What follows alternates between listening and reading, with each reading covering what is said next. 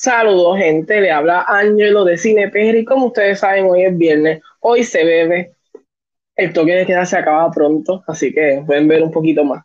Eh, pero hoy, como saben, es viernes de podcast. Eh, no se encuentra todavía con nosotros. Magdiel se encuentra fuera de Puerto Rico, está de vacaciones en Egipto, así que hoy el podcast está con Chris y conmigo. Pero ustedes saben, deja presentar a Chris rápido, porque ustedes nos conocen, yo como que le digo siempre lo mismo y ustedes tienen que estar cansados de escucharme repetir lo mismo todo el tiempo, lo mismo todo el tiempo.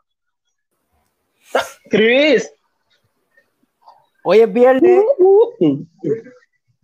Oye, ¿hoy qué? Hoy es viernes. Hoy es, viernes, Hoy es viernes de internet. Vale, seguimos hablando de internet que no, no, no, no nos funciona, se nos va, de momento se apaga esto, pero son cosas, son cosas en, los lives. Pero como ustedes eh, pudieron ver, hoy vamos a estar hablando con un animador puertorriqueño. Eh, no le voy a decir mucha información porque quiero que lo escuchen de, ¿verdad? Que lo diga él y le cuente cómo llegó a donde está, qué ha hecho. Y vamos a tocar un poquito los detalles de su carrera. Así que sin más preámbulo, Kike Rivera. Saludos. Saludos, Quique. Saludos, gracias por la invitación. Gracias. ¿Cómo está, Quique? ¿Todo bien? Todo muy bien, todo muy bien aquí, sobreviviendo. Eso es lo importante. Pues nada, como mencioné, ¿verdad? Yo trato a veces de no adentrarme mucho a, a lo que sería la información porque me vas a hablar un poquito de eso, pero eres un artista puertorriqueño. Eh, has estudiado, eres gallito, porque eres de, eres de la UPR Piedra. y también estudiaste en Estados Unidos. Eh, ha sido galar, galar, ay, estas palabras de domingo a mí no me salen, galardonado y ha sido nominado al Latin Grammy. Eh, tu carrera exactamente ¿verdad? es interesante porque en Puerto Rico no sé, tal vez no sale tanto la animación, es algo que ahora, antes, no ahora, antes no era como el tema de que hay muchos animadores en Puerto Rico, so, vamos a tocar eso un poquito. Eh, has estado en festivales Puedes ser boricua por un tubi siete llaves. Eh, fuiste juez en New Orleans, que si no me equivoco es el New Orleans Film Festival. Fuiste juez el año después que tú ganaste el premio del jurado, ¿correcto? Correcto. Yo, yo, yo, hice research, un poquito de research, tengo unas preguntas eh, porque hay, una, hay algo que tú hiciste que me da mucha curiosidad y es el taller de piedra en el 2008. So, como me da curiosidad cómo llegaste a eso, pero vámonos poquito a poco. Ajá antes de empezar, voy a presentar un video, ¿verdad? De, del trabajo de Kike para que puedan ver rapidito.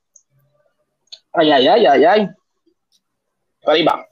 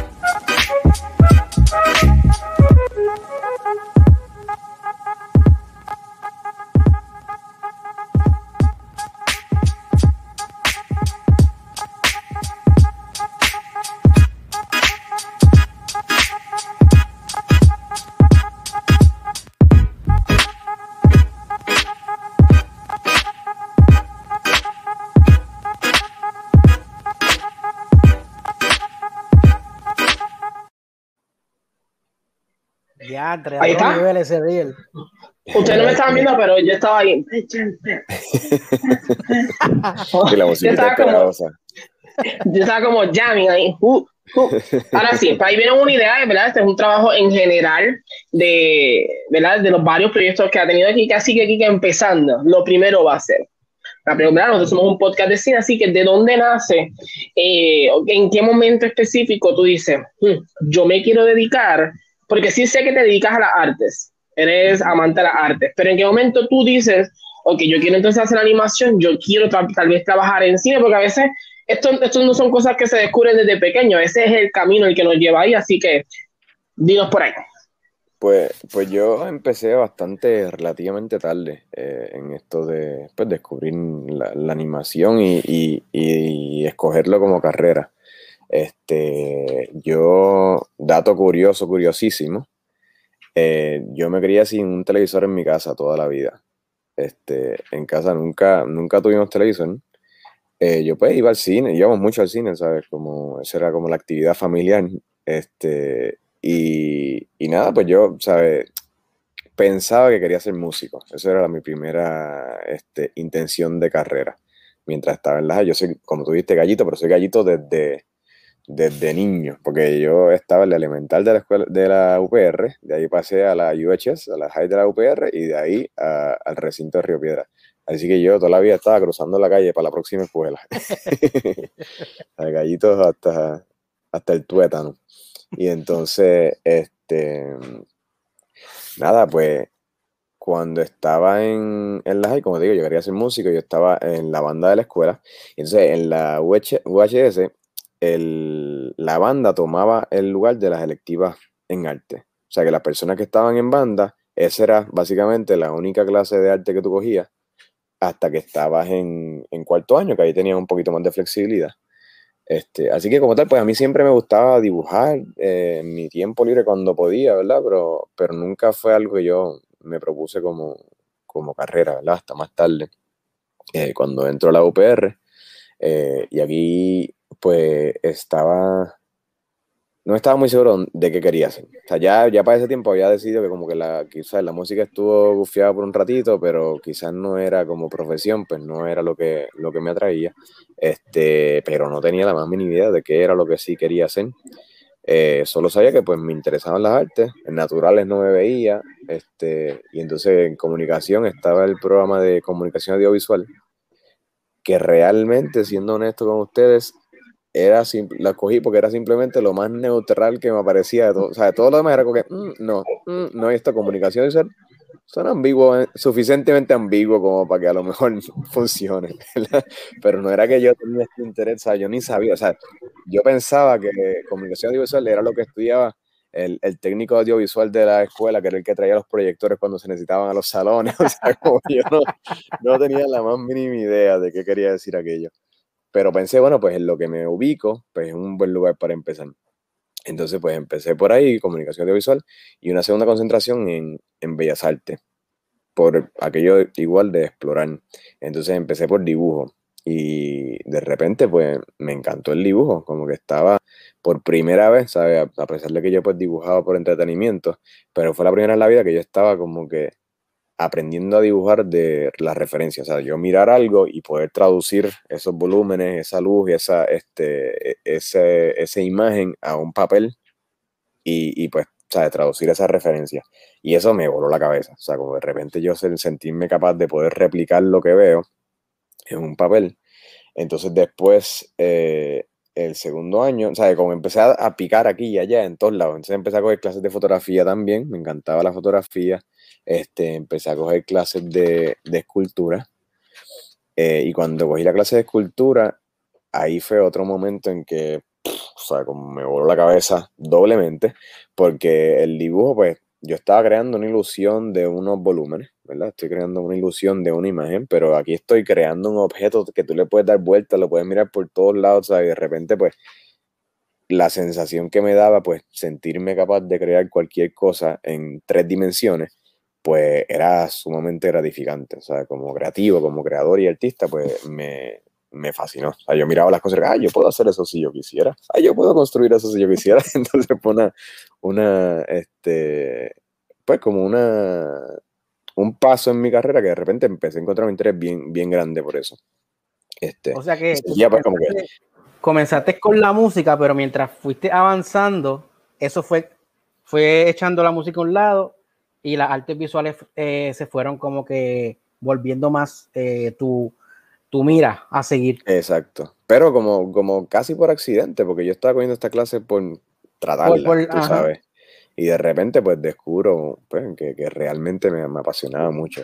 Este, pero... Entonces, en, otras palabras, tú lo que decidiste fue como que yo voy a coger esto porque sé que no hay, no tengo que hacer tanto tal vez en este, si cojo estudio esto. Es como por...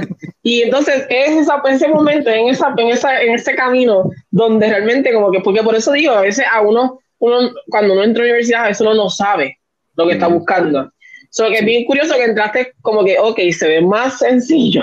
Me voy por ahí. No, no, yo no, no necesariamente me tiré por la sencillez, era como que lo más cercano a algo que me gustara. ¿Sabes? No era que yo estaba tratando de cut corners, sino estaba tratando de, de, de gansearme a la universidad. ¿sabes? estaba tratando de encontrar la, eh, dónde estaría mi interés, ¿verdad? Y a qué le quería dedicar la vida porque había muchas cosas que me apasionaban, según iba descubriendo estas cosas, era como que ya ahí empezarme a contar, mira, la música me fascina, ¿verdad?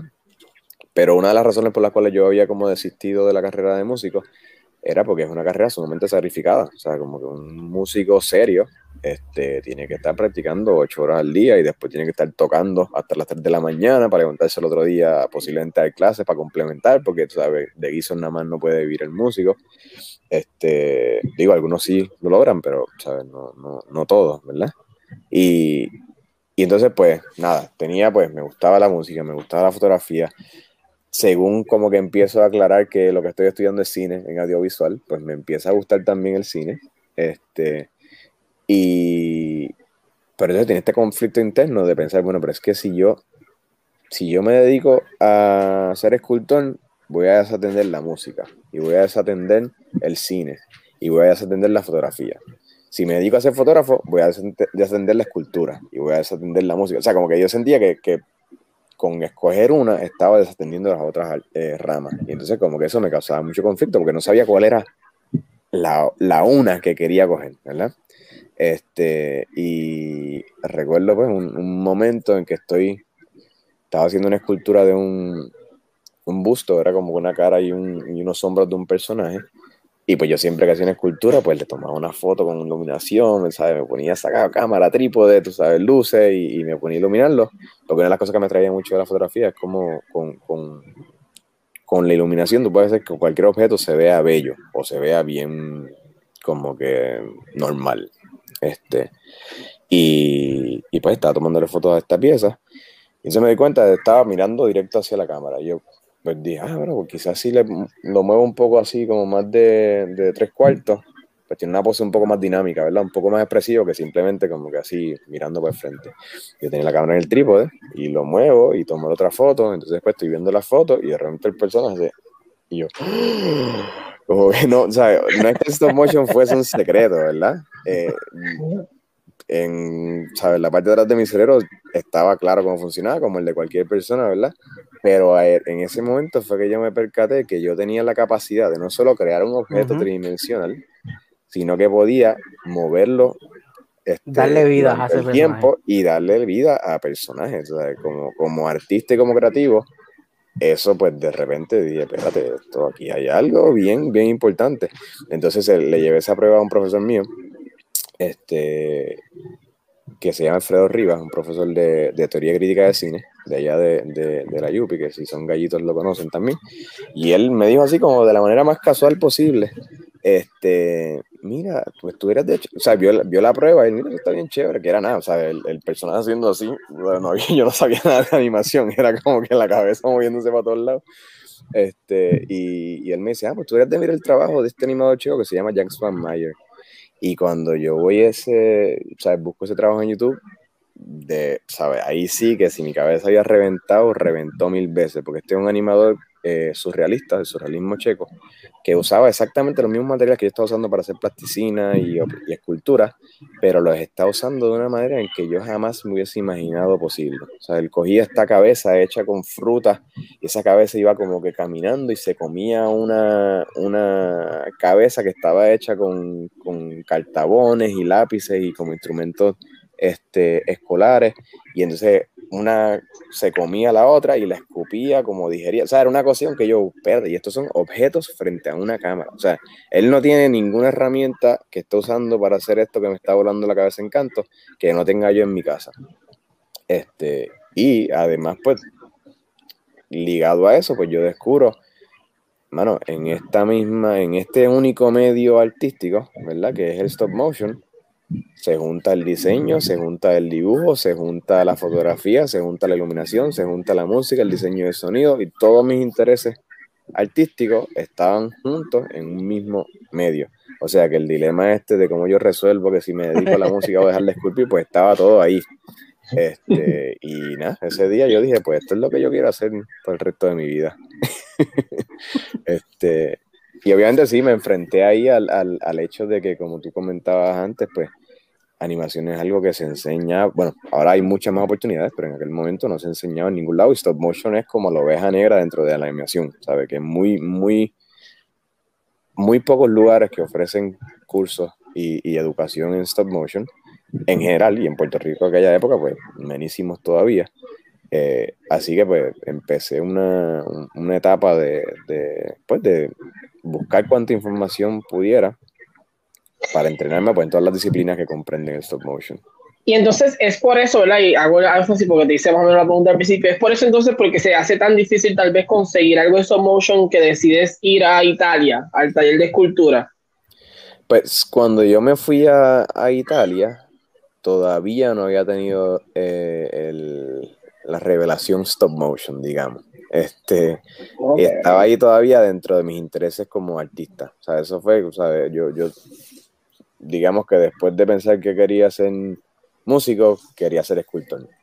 Este, y entonces el currículo de escultura de la UPR en aquel entonces pues era un poco limitado, solamente había un profesor. Este, y si ese profesor no estaba dando la clase que tú querías coger, aunque estuviese en el currículo, pues no se daba por un año, dos años. Este, y entonces yo buscando alternativas para expandir, ¿verdad? Mi, mi destreza como escultor, encontré ese programa que se llama Global Stone, Global Stone Workshop, este, que es un, un, un señor que se llama Stefano Beccari, que es suizo-italiano. Entonces él, eh, ¿sabe? nace el programa de que él dice, bueno, el trabajo de un escultor es bien solitario. Sea, estás tú 8 o 9 horas al día metiéndole cantazos a una piedra en tu estudio.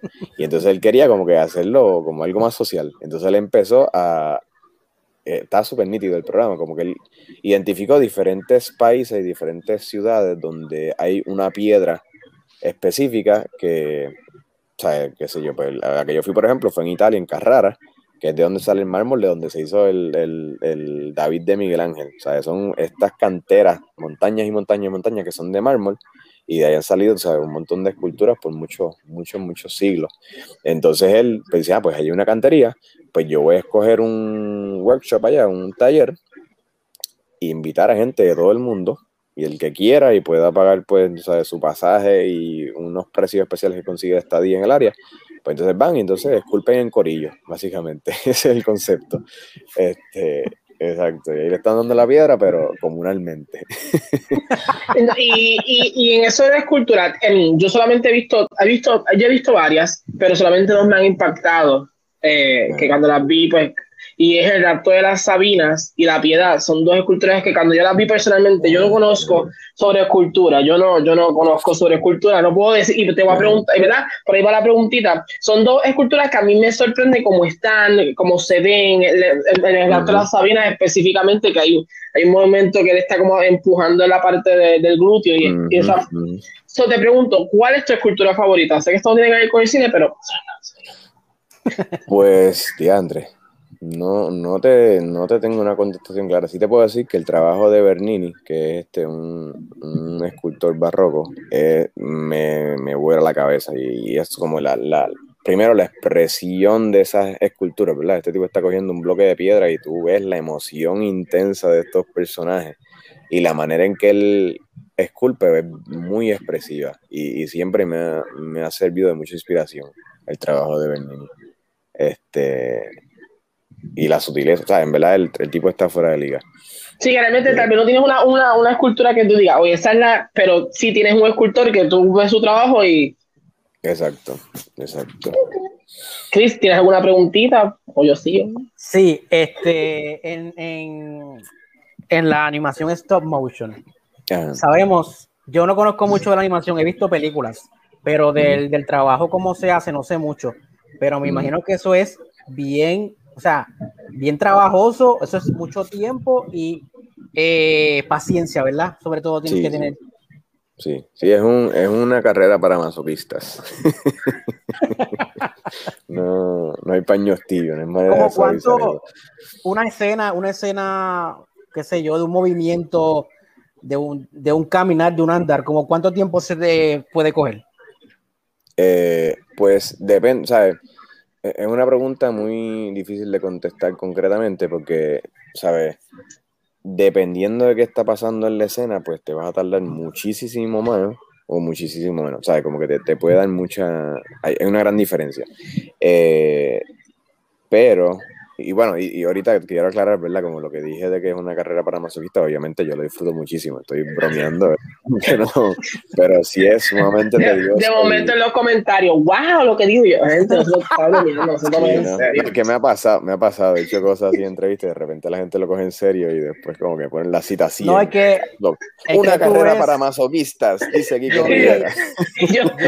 nosotros vamos nosotros vamos a subir esto a, cuando lo subamos, vamos a cortar esa parte nada más.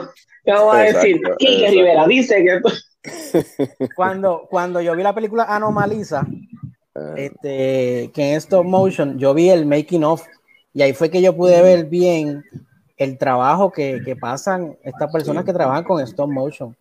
Sí, wow. Para, para, darte una contestación un poquito abierta, ¿verdad? Pero la pregunta, para no dejarla así sin contestar completamente, pero normalmente en un día de trabajo de 10 horas, un buen promedio de animación para un animal son 7 segundos de, animación en 10 horas de trabajo. ¡Eh, adiós! Sí. ¡Wow! ¡Wow! ¡Wow! ¡Wow! ¡Wow! 7 y, un día buenísimo son 12 segundos. O sea, tú tienes 12 y siempre que te puedes coger una bueno, 12 segundos. Exacto. Siente que te puedes tomar una semana libre después de un día como ese. Sí, porque el nivel de detalle, o sea, todo tiene que estar al punto, o sea, no es, no es, no es fácil, entendemos que no es fácil. que tú estás construyendo una película frame por frame, literalmente, o sea, es una, la manera más artesanal de construir una película. Este, y, y pues cuando tú prendes una cámara, cinco segundos, o bueno, vamos a un número más concreto, ¿verdad? Que sea más fácil la matemática, porque soy malo en matemáticas, pero si tú prendes una cámara por 10 segundos, ¿verdad? Pues tienes 10 segundos de pietaje. Para yo crear 10 segundos tengo que tomar 240 fotos. Y cada una, entre medio de esas fotos tengo que mover y asegurarme de que lo que moví esté en el lugar correcto para poder expresar el movimiento que yo quiero que exprese. Este, así que pues esa es como la gran diferencia, ¿sabes? Los videos, las filmaciones de live action, tú prendes la cámara y cuánto tiempo tú aprendí esa cámara, tú tienes esas horas de pietaje. Yo, eh, ¿sabes? Para llegar a eso yo tengo que pasar meses de trabajo.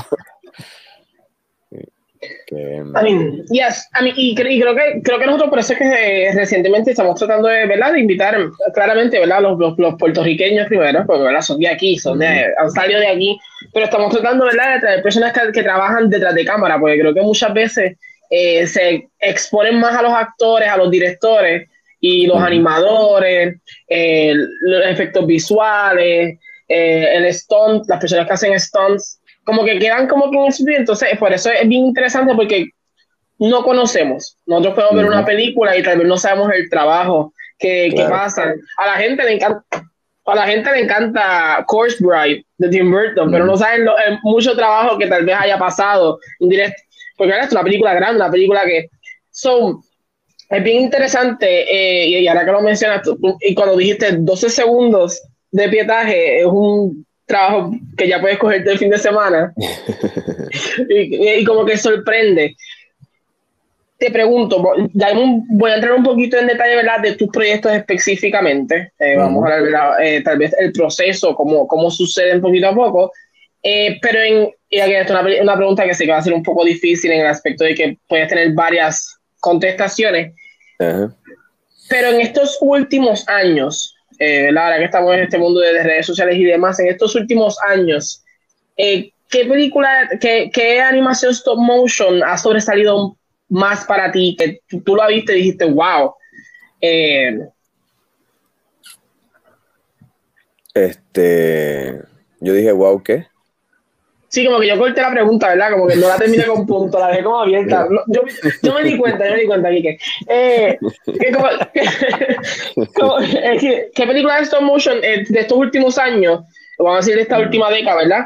Eh, tú la viste y como que en ese momento dijiste, wow, la animación como que aunque es stop motion se ve muy diferente, eh, ha avanzado un chinchín más, hicieron algo completamente nuevo que no había visto, porque sigue, el stop motion sigue, ¿verdad? Siendo más conocido, más conocido que tal vez 15 años atrás. Sigue tomando un poquito más de fuerza. ¿O qué película si tú dices, lo pensaste y dijiste, me encanta lo que estoy viendo, me gusta el camino que está tomando el stop motion, me gusta que esté más en el ojo público?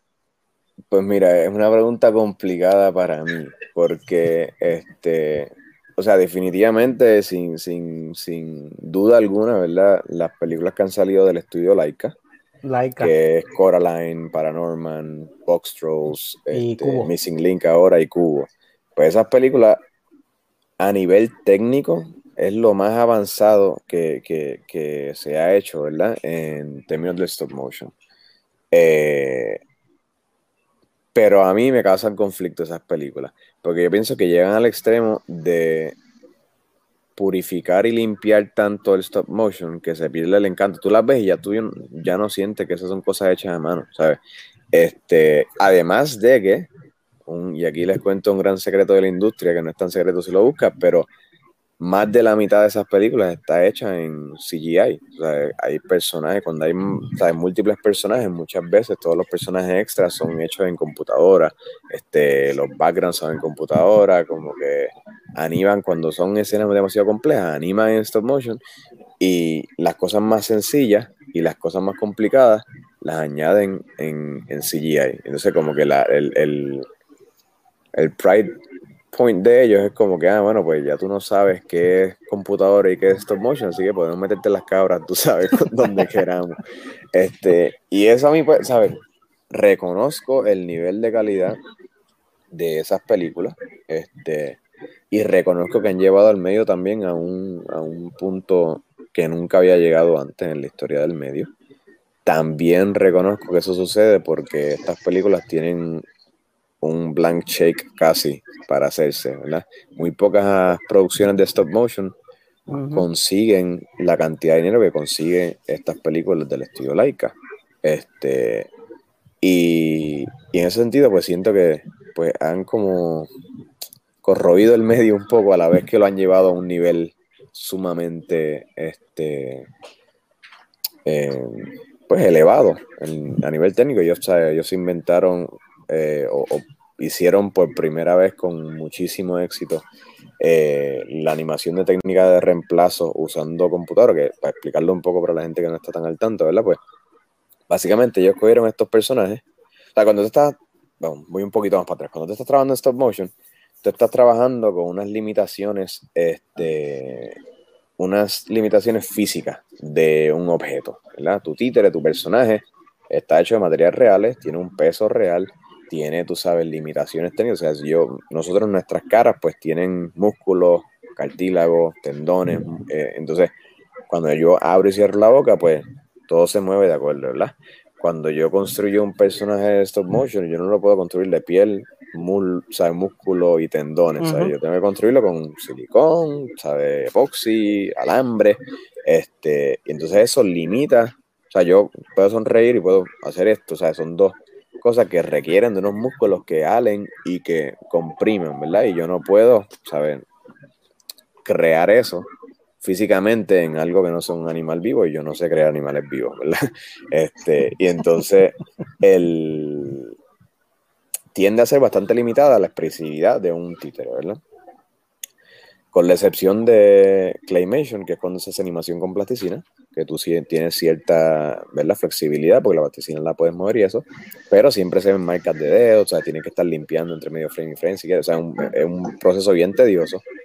Este, entonces, esta gente en Laika, pues mezcló la tecnología de 3D printing con la tecnología de CGI, de animación por computadora, para poder usar para stop motion. Eso que hicieron ellos. Crearon, ¿verdad? Un personaje con rigging en CGI que puede reír, puede hacer todas las expresiones del mundo, puede crecerle la cabeza, puede hacer todo lo que permite el CGI. Este, y entonces, cada uno de los frames de acción de esa cara lo convierte en un file 3D printable que lo pueden imprimir en impresión 3D. Entonces tienen, o sea, si son 24 segundos, o sea, 24 fotos un segundo, pues para un segundo de animación tienen 24 caritas, todas diferentes, que crean toda esa elasticidad en la cara. Este, no sé si eso más o menos se entendió, pero el asunto es que ellos mezclaron estas tecnologías y crearon entonces lo que para mí es casi una trampa, porque, o sea, que ellos le hicieron trampa al stop motion, básicamente. Este, y, y, entonces crean esta fluidez que realmente físicamente no es posible de otra manera y me parece genial, ¿verdad? Pero no todo el mundo tiene esa capacidad. O sea, yo, muchos estudiantes que he tenido, gente que coge talleres conmigo, pues todos quieren hacer 3D printing para hacer laica. Pero el problema es que, o sea, yo una vez hice un ejercicio con, con mis estudiantes porque ellos querían, saber, ah, no, que queremos hacer lo que hace Laika con las caras. Y yo, mira, si tú coges el presupuesto de la película de, de Laika y, y, se lo aplicas a un cortometraje que tú quieres hacer como tu tesis, por ejemplo, ¿verdad?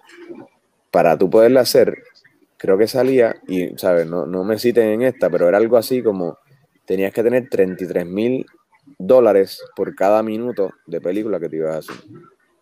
No, era, no, era más, era más. Pero era, o sea, era un disparate así, era como algo, eh, tenía que ser más, más, que eso, pero era algo así. Entonces, ¿ustedes tienen ese dinero?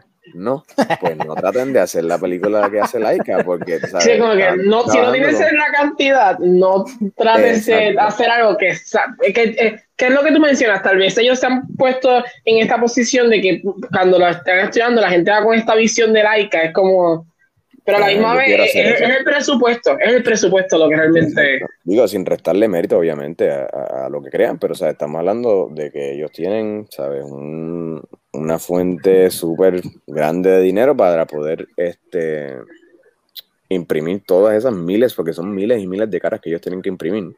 Este, y crear estos sets inmensos y tienen, ¿sabes? 500, 600 personas trabajando por película, pues, este, nada, me parece unos logros muy grandes lo que han hecho visualmente y lo que han hecho con el medio, pero a la vez siento que me emociona más ver gente haciendo mucho con, las limitaciones. me, emociona mucho el trabajo de animadores independientes haciendo cortometrajes de animación este, y empujando el medio, tú sabes, con sus limitaciones hacia cosas nuevas sin, sin necesitar, tú sabes, cantidades opcionales de dinero.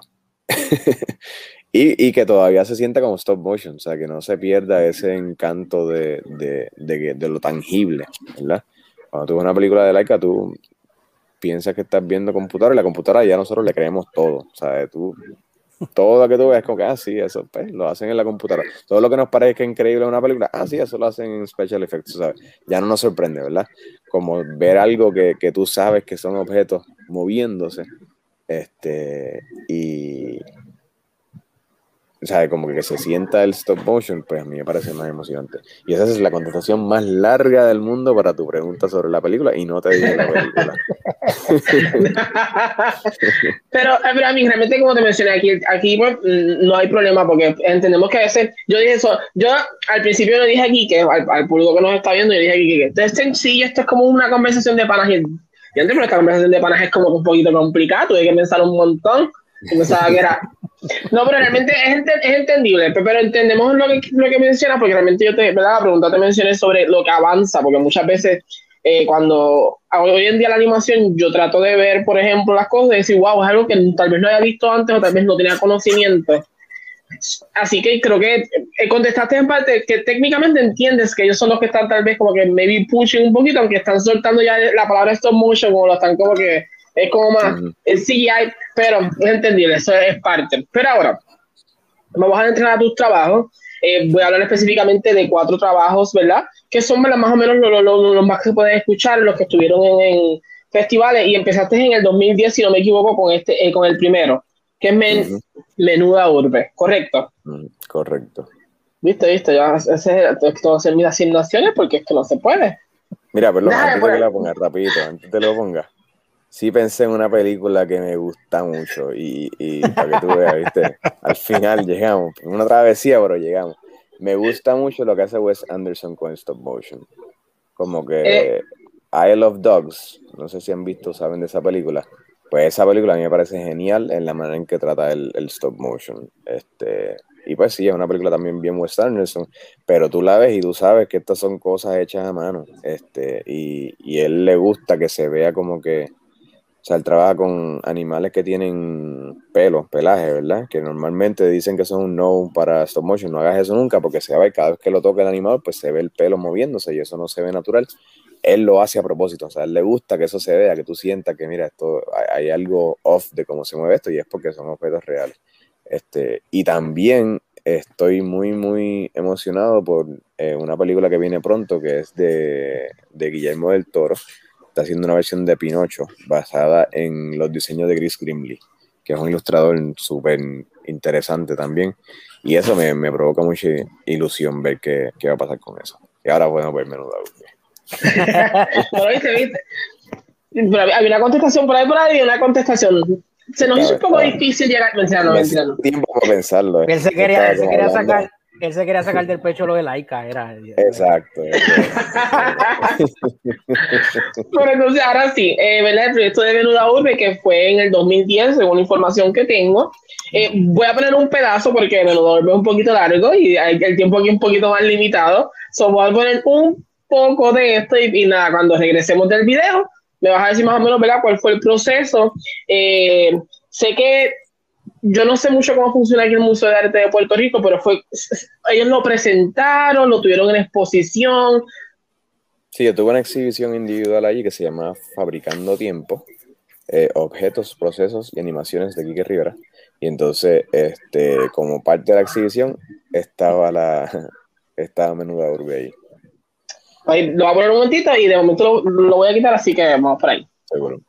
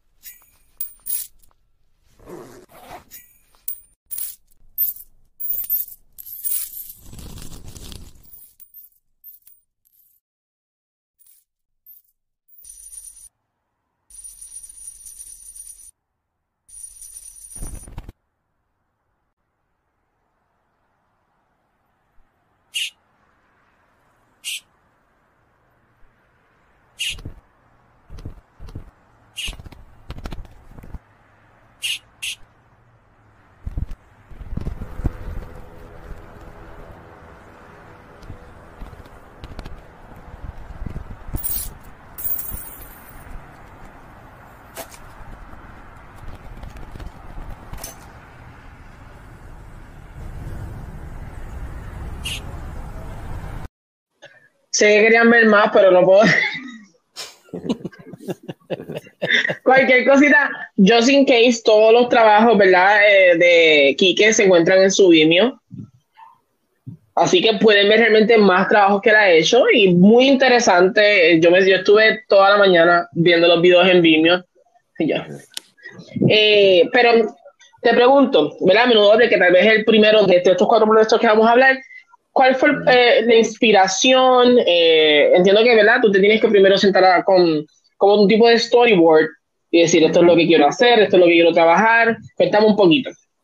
Pues esa pieza, y, y también yo el, en un principio trabajaba como que el approach era bastante más conceptual, porque para ese entonces yo todavía no lo consideraba, o sea, no me consideraba un cineasta, sino un artista plástico usando el stop motion como mi medio de, expresión. Entonces mi, mi, acercamiento al diseño y la creación de estas piezas, pues era más como que me, me, me aferraba al concepto y lo desarrollaba, explotaba las imágenes que, que, podía sacar de ellas, pero no necesariamente pensando en una trama, necesariamente, o, o sea, que tenga una estructura de guion. Este, y entonces, en este caso, esa pieza fue cuando abrieron Ciudadela, este, que fue ese año, el 2010. Eh, una gran amiga mía, eh, Amanda Alonso, que ha sido curadora de casi todas mis exhibiciones, me invitó a una exhibición que iba a hacer en Ciudadela para inaugurar el espacio.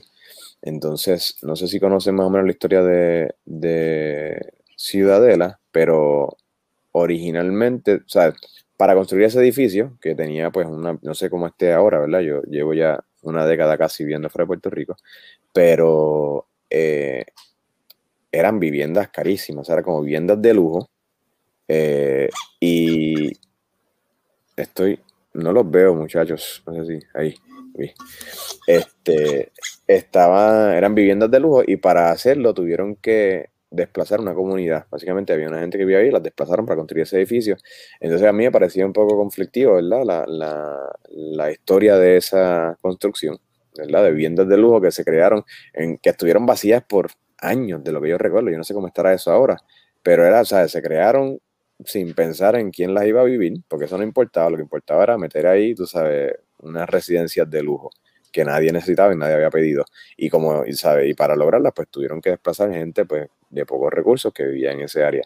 este, o sea, me pareció como una este, oportunidad para hablar un poco de eso, ¿sabes? En esa misma exhibición, como usar el lugar del conflicto, digamos, para hablar un poco de esa planificación urbana que se hace en Puerto Rico, este, y que quizá ahora no esté tan ya ahora estamos un poquito más supervisados por la Junta Fiscal y por todo el revolú del embrollo que se metió Puerto Rico en aquellos años. Este, exacto. Pero, eh, pues, de construir por darle contratos a los amigos de los amigos de los amigos, entonces no pensar en cómo eso afecta a la gente que, ¿verdad?, está viviendo este espacio. Este, y no tomar en cuenta las necesidades reales del pueblo o del, barrio, el área, lo que fuera. Este, y entonces, pues, Menudar es un poco sobre eso. Es, una, es conceptual, ¿verdad? Es alegórico, tú no lo ves y vas a pensar, ah, sí, esto fue Ciudadela. Pero, pero habla un poco, ¿verdad? Estoy usando el chango como una metáfora del habitante de esta ciudad, ¿verdad? Esta ciudad caótica que se presenta en el corto.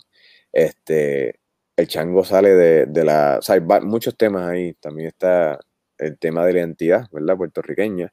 El chango sale de la peseta, se sale del águila eh, en el principio, ¿verdad? Que sale la peseta esa dando cantazo y de repente del águila sale el chango.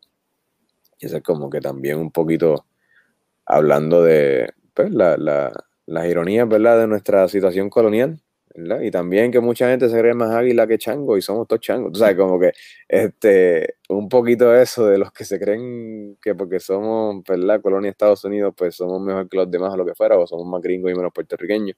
Este, así que ese tema también está ahí, entre uno de los subtemas de la pieza. Entonces, este chango, pues los changos son un, un animal que están en todos lados y nos, nos asombran igual que nos, que nos incordian, o sea, nos molestan igual que, ah, esa es mi mamá. Besos, bendición. este, entonces, eh, pero, o sea, a la vez son astutos. O sea, yo recuerdo que, nosotros teníamos una, una, perrita boxer en casa y entonces a veces venían los changos, cogían la comida dura de la, de la perra, la buscaban en el plato de comida la tiraban en el plato de agua, esperaban un ratito y se la comían así, tú sabes, como que no, se la podían comer así dura, entonces como que pues, son animales bien astutos, obviamente excelentes en sobrevivencia de un espacio que no fue diseñado para ellos, como es la ciudad. Este, y entonces pues de igual manera nosotros, igual que nos parecen, tú sabes, astutos y como que interesantes por momentos, nos parecen molestosos por otros, como somos nosotros los puertorriqueños con nosotros mismos, tú sabes, que, que pues me parecía muchas razones como que una perfecta metáfora, ¿verdad?, de puertorriqueño. Eh, y ya pues habitando esta ciudad eh, mal diseñada o diseñada casi como un estorbo a su paso en el cortometraje. Este, y nada, no les cuento el final para que lo vean, pero al final hay un poquito de esperanza. Y, así, como les mencioné, ¿verdad? Tal vez a las personas que están interesados en ver específicamente los trabajos de Quique, se encuentran en Vimeo. Eh, así que al final Quique le va a decir sus redes para que lo puedan buscar y entonces vean los trabajos y lo vayan siguiendo. Ya que hablamos de menudo, pues vamos para el segundo específicamente. El segundo que aparece, ¿verdad? Es Lionfish Delusion, o la, ah, de momento se me olvidó traducir, la desilusión del pez león, ¿correcto? ¿Estamos bien la traducción? El, delirio, el delirio. El delirio, ¿ves? Yo aquí estoy haciendo increíble, no puedo creerlo. Les voy a poner el trailer, es bastante cortito, así que lo voy a dejar correr completo. Eh, y volvemos con, para que nos explique entonces un chin chin de, ¿verdad? ¿Qué es eso? ¿Qué es el delirio del pez león?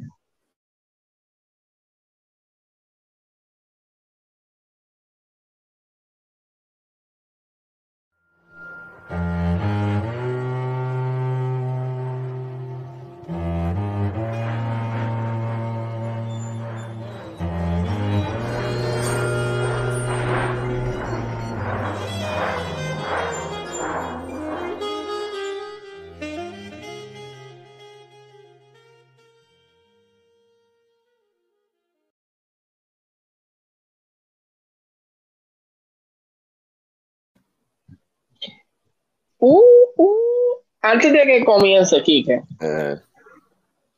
Yo sé que tú en Yerba, yo, yo, sé que tenía flow a Scarface.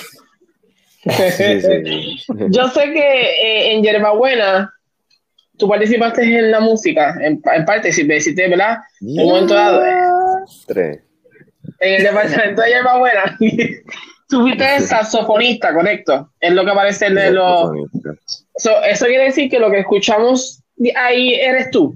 Una pregunta.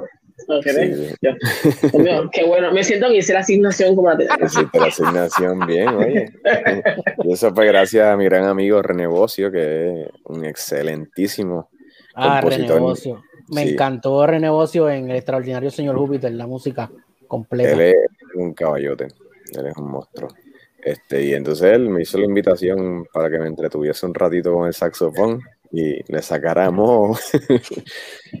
Tuve que practicar como dos semanas antes y dije, no, pero dame break, que yo hace tiempo que no toco. pero sí, fue, sumamente divertido. Entonces, el, delirio del pez león, cuéntame un poquito, ¿verdad? Si hay mucho detalle para la persona que tal vez lo quiera ver. ¿Qué me cuentas ahí? Pues eh, también es una pieza alegórica. Este, a mí me gusta que los espectadores pasen trabajo este, y no darles demasiadas pistas. Pero en este caso, pues me estaba inspirando en la plaga del pez león, que no sé si están al tanto de eso, pero los peces leones que han invadido todos los arrecifes del Caribe hasta el Golfo de México, eh, una especie invasora que, que ha liquidado ¿sabes? la biodiversidad en miles de arrecifes, porque es una especie bien voraz, o sea, comen 20 a 30 pesos de 30 peces de hasta la mitad de su tamaño y se los comen, ¿sabes? En una hora, 20, 30 peces se pueden comer. Entonces, todas las poblaciones juveniles de otros peces, pues, se han, han disminuido muchísimo por culpa de esto, de esta especie invasora.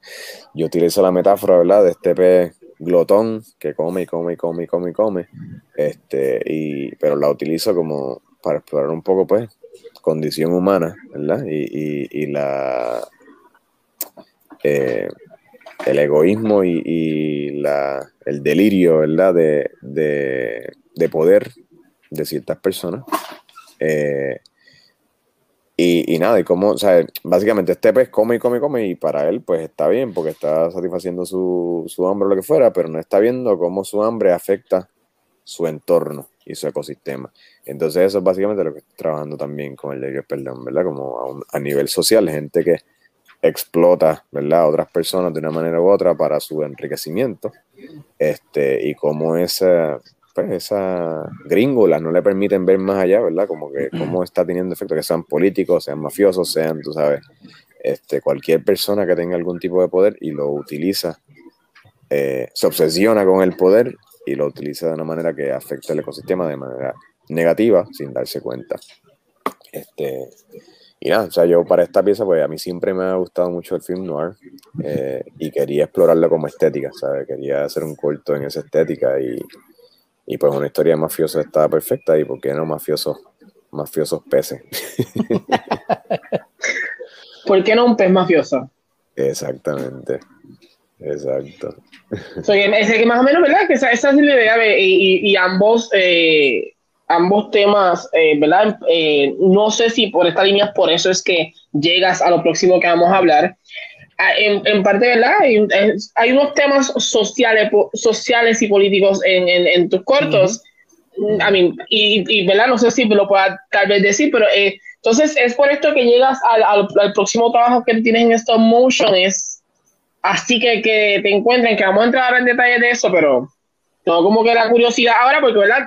Yo lo vi, pero yo como dije, wow, qué cool, pero no tal vez no sabía cuál era la misión de, o sea, qué querías traer con, con, con, con estos cortos, así que vamos a buscarlos rápido, me perdí, ok, aquí estoy. Porque lo próximo que vamos a hablar, y hago esa pregunta, la gente debe decir, ¿por qué está preguntándole eso? Pero es porque lo próximo que vamos a hablar es así de grandes son las ideas. Así son las ideas, es el trabajo, ¿verdad?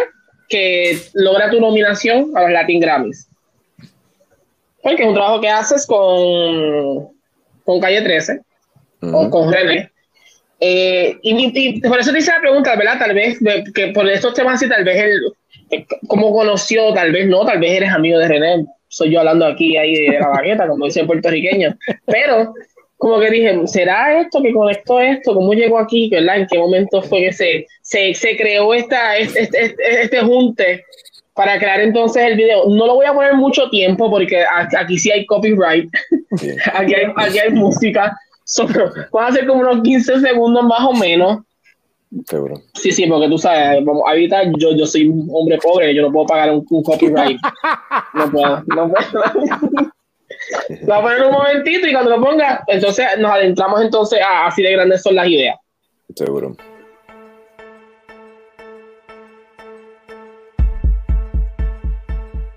En el meridiano cero en la zona central, cerca del límite y lejos del final, entre dos valles con el cielo despejado, sobre un campo con el horizonte estrellado.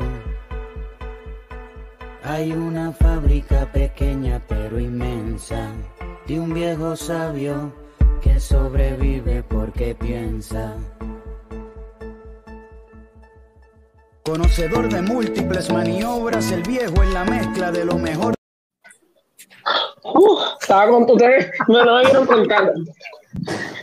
No estaba, no, pero, no tenías ya atento, mami, lo sacaste. Realmente lo que quería llegar era al viejo. Eso era, esa era mi misión, llegar al viejo. No, yo, Ahora, lo, eh, yo, lo, vi, yo lo vi, me encantó ese video, yo no lo había visto. Yo no lo había visto. Yo voy a subir. Perdóname, yo, Kike, perdóname, yo no lo había visto, lo vi esta semana, pero me encantó la canción, me encantó el video mucho más. Entonces, Gracias. Kike, voy a poner unas fotos que puede ser que no nos veas porque para no lo puedo poner en el video pues las fotos van a salir por encima de nosotros, pero mientras esté pasando, más o menos, cómo, se, cómo llegamos a este junte, eh, la idea, entiendo que entonces él te trae esta idea de lo que quieres representar, o tú también hubo un input ahí de, mira, ahí podemos hacer esto, cuéntame un poquito. Pues no es nada de lo que te imaginas. este, ninguna de las anteriores. Este, básicamente yo llegué ahí por presentado. Este, eh, cuando yo estaba a punto de irme a, o sea, después que hice Menuda Urbe, eh, hice también otra pieza que se llama Aedes, que la pueden ver en mi Vimeo, eh, y entonces yo de alguna manera pensé, ¿verdad? Que, o sea, a mí me encantaba el trabajo de Residente y de Calle 13, este, y yo, ah, estaría bien, pero bien, bien cool hacerle un video a Calle 13. Entonces, en, en CalArts, que es la universidad donde yo vine acá cuando me mudé en 2011 eh, a California para hacer la maestría, pues el programa de maestría es de tres años. El primer año tenía que hacer un, una pieza, un cortometraje de eh, como de proyecto de primer año y después tienes dos años más para trabajar la tesis. Entonces yo dije, bueno, pues estaría bien cool, ¿verdad? Para esa primera, ese primer corto de primer año, pues hablar con residentes de alguna manera, ¿verdad? Porque yo siento, pues, el estudio arte, como que él sé que él había estudiado animación, pues posiblemente le iba a interesar trabajar con un animador puertorriqueño. Y entonces yo tenía un amigo, una amiga, muy buena amiga, que era amiga de uno de los hermanos de René, y a través de él, o sea, consigo que mi amiga me consiga una entrevista con él y le digo, mira, me encantaría trabajar con René y con Calle 13, este es mi trabajo tú crees que a él le interese. Entonces, pues ahí empezó una conversación que duró tres años antes de que rindiera frutos. Pero empezamos, o sea, como que él dijo que sí, que iba a hablar con René y habló con René y a René le gustó mi trabajo. Este, pero no se dio para mi primer año, eh, porque pues ellos estaban de gira en aquel momento, entonces pues obviamente estaban sumamente ocupados. Y hubo un momento en el que logramos, él estaba de gira en, en Los Ángeles y pues nos reunimos para discutir el, asunto. Ese me dijo, mira, el año que viene nosotros nos vamos a dedicar a escribir el disco nuevo, que era multiviral. Entonces iba a coger un año libre para hacer multiviral. Entonces ese año quedaba perfecto por, para mí, ¿verdad? Para trabajar mi tesis, porque ese era el año que también yo tenía que desarrollar la tesis. Entonces quedamos en que él iba a escribir una canción que yo le iba a hacer el video musical. Este, pero como se dieron las cosas, este, nosotros terminamos reuniéndonos para ir, obviamente yo no estoy cogiendo ningún crédito de escritor de la canción, pero en términos de todas las sesiones de brainstorming, pues nosotros nos reunimos varias veces durante ese año, este, y o nos comunicamos por email y qué sé yo, también él, casualmente se mudó para Los Ángeles un tiempo, y entonces nos reuníamos acá también, y entonces íbamos dándole forma, ¿verdad? Él era lo que era la letra, y yo a lo que era el mundo de Así eran de la idea. O sea que la canción desde el principio se hizo pensando en el video. Este, y entonces pues yo me encargaba de la parte visual y él se encargaba obviamente de la parte musical y este, de la letra. Eh, pero fue bien interesante porque normalmente, ¿verdad? Cuando uno hace un video musical, te llega una canción, mira, esta es la canción que tienes que hacer el video. Pues en este caso, ¿sabes? Desde cero, yo, eh, pues tuve el privilegio realmente de experimentar, o sea, de, presenciar el proceso de escritura de, René eh, para una canción, ¿sabes? Entonces yo iba trabajando ¿verdad? sobre, ah, pues definimos quién era el personaje, pues ya yo tenía información, aunque la canción no existía ni remotamente, ya yo tenía información para empezar a construir este personaje. Entonces ya teníamos, o sea, fue como que se construyó el mundo a la vez que se construyó la canción y según él tenía como que versiones scratch de la canción, pues me iba dando, ¿verdad? Él, o sea, yo tengo grabaciones de él rapeando así, mira, la canción va algo así, él se le iba cantando sin música ni nada, con un metrónomo, y yo con eso pues iba como que montando, él me iba enviando versos según lo escribía, este, y fue un proceso bien, bien interesante. O sea, nos sentábamos también los dos, ¿sabes? En las sesiones que estábamos juntos en brainstorming, este, nos sentábamos con nuestras laptops y empezamos a hacernos preguntas sobre el mundo de este viejo. Ah, ¿y por qué esto y otro? Que, realmente es un trabajo en conjunto. Es un trabajo, no es que, como tú dices, a veces tú cuando tienes artistas te dicen, mira, esto es lo que yo quiero para mi video, tienes que hacer esto, esto y esto. y yo en mi mente, ¿verdad? Yo pensando, yo súper inocente aquí, dije, tal vez dijeron, mira, quiero esta idea, pero no fue así. Fue algo que nace y es bien interesante porque yo creo que no muchos artistas permiten ese proceso creativo, porque lo que hicieron fue un proceso creativo. Sí. Lo que hicieron fue un proceso creativo, no te preocupes, lo que hicieron fue un proceso creativo que realmente unió las dos ideas y poco a poco se iba montando algo que entonces es el proyecto final. Que si no han visto el video, vayan a verlo. Está súper interesante eh, no se lo puedo poner, ¿verdad? Copyright, pero lo pueden ver. Y también, si no me equivoco, eh, yo sí llegué a ver, lo que sí llegué a ver, no lo subí porque sabía que era mucho tiempo, pero hay un making of del video eh, que se encuentra en YouTube, que lo pueden ver y pueden ver lo que estaba mencionando Kike, que es Kike sentado en un lado de la mesa, residente en el otro, este proceso brainstorming, este proceso de, de artista, de la musa, el momento en que todo empieza a fluir, que es parte de, pero es súper interesante porque, ¿verdad? Es como te mencioné, yo estando desde afuera, tenía una idea, dije, maybe mm. será de esta forma, y es como que, wow, no es así, no pasó de esta manera, es completamente distinto, y cambia un poco la perspectiva. Eh, pero está súper interesante de verdad, de verdad. No sé, fue quieres mencionar? una excelente oportunidad realmente y, y, y, y, pues eso, como tú dices, fue una colaboración entre artistas, ¿sabes? No, no fue... Eh, no fue una comisión, sino que fue, pues, estábamos los Exacto. dos. Es, trabajando eso es lo que estaba pensando, y no, y no lo quería decir de esta manera, porque si no eso escucha feo. Pero no fue un artista y alguien que le están pagando para que le haga un video. Fueron dos artistas que se sentaron y cada uno en su, en, en- ¿verdad? Lo que estaban haciendo, se unieron, hicieron un trabajo en conjunto y dos, dos puertorriqueños juntos y salió una obra maestra. So, eso Mm. es- lo que no quería decirlo así, tú sabes, como que, ajá, sí, un artista y después lo toman a mal y también lo sacan de contexto, tú sabes, tú sabes. para poner el título del año. Entonces, antes de tocar, ¿verdad? Porque sé que tenemos, eh, tengo el, el, el- ¿verdad? La otra, la otra cosa que realmente es por donde realmente yo conozco a Kike, donde yo eh, sé quién es Kike es a través de esto. Y me disculpas, ¿verdad? Que no conozco más de, de anima- de- pero es en este momento. Pero antes de llegar ahí, eh, yo sé que tú haces, ¿verdad? Trabajo por comisión, que en el video lo que vimos de los Funko Pops, de las princesas, eso es un trabajo comisionado. Eh, hiciste additional composting para Hinemi Malala y también hiciste stop motion, era- fuiste director de, de stop motion en el en Rita Moreno, Just a Girl Who Decided to Go For It. Correcto. Sí. Eh, pregunta ahí. ¿Cómo fue? que no sabía si había una pregunta ahí que no, que no, no caché. No, no, no, no. Estoy mencionando el trabajo. Sí, iba a mencionarte, ¿verdad? Cómo eh, ya en, esta, en este aspecto ya habías trabajado entonces con Residente. Lo de Rita Moreno es en el 2021, que es bastante, por decirlo así, bastante reciente. Eh, ¿Cómo llegas entonces a, a, ¿verdad? a, a este lugar? Eh, ha, eh, ha sido tú que has tenido que, ¿verdad? Por tu propia cuenta, mira, tocar puerta a puerta, o ha sido que las, se te han abierto otras puertas, ¿verdad? Como oportunidades, o el trabajo, o... Pues, trabajo, o sea, mi, para, eh, en cuanto a, por ejemplo, la colaboración, la, el trabajo para Rita Moreno, pues yo soy, tengo la dicha, ¿verdad?, de ser amigo de Marien Pérez, que es la directora del documental. Este, y entonces ella, pues desde que estaba escribiendo la propuesta para hacer el documental de Rita, pues ella estaba interesada en hacer animación y trabajarla conmigo. Este, así que pues tuve la super suerte de trabajar con, con, con ella en, esa pieza que no sé si la han visto, pero si no la han visto deberían de verla. Es hermosa. Este, eh, sabes, la, eh, obviamente Rita Moreno es una leyenda y, y además, sea, una, una historia muy, muy inspiradora. Este, es, es, en verdad una obra maestra ese, ese documental. Así que pues para mí fue tremendo privilegio ser parte de ello. Eh, y nada, a mí o sea, me, han, caído muchos proyectos así por, por gente que conozco que, que, quiere trabajar conmigo.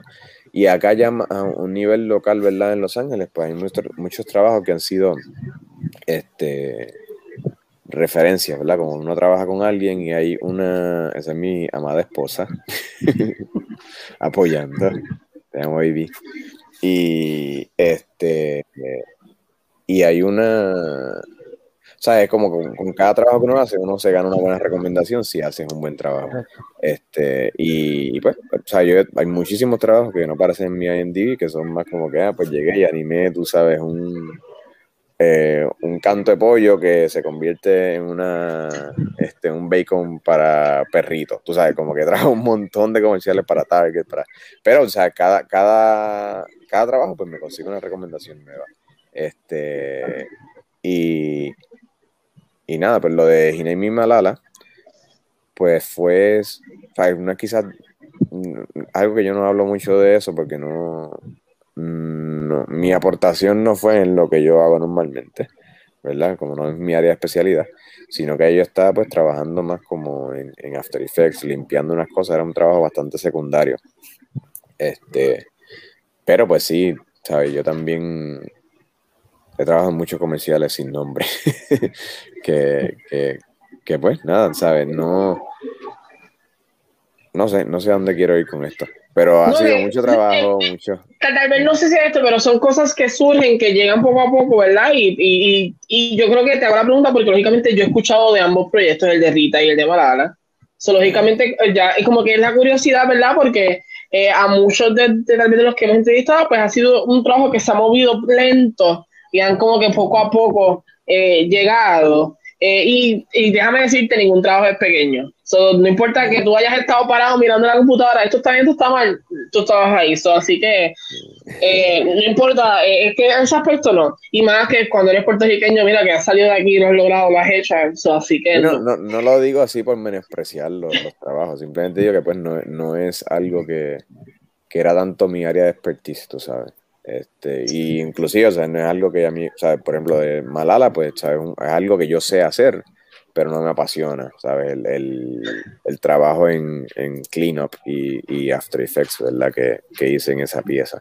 Este, pero no es que estoy menospreciando para nada, ¿sabes? Cada experiencia de trabajo, hasta, ¿sabes? Yo he tenido experiencias que graciosísimas y como que súper incómodas en términos de, mencionado del pollo, porque de verdad hice esa, o sea, trabajé en una, en una campaña para, para unos bacon de perrito y el cliente quería que se usara pollo de verdad, porque ellos querían que se viese el pollo de verdad. eran unos, bacon hechos de pollo.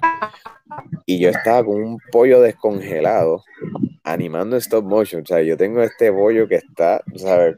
Yo estaba con guantes, todo lo que tocaba, ¿sabes? Fue pero.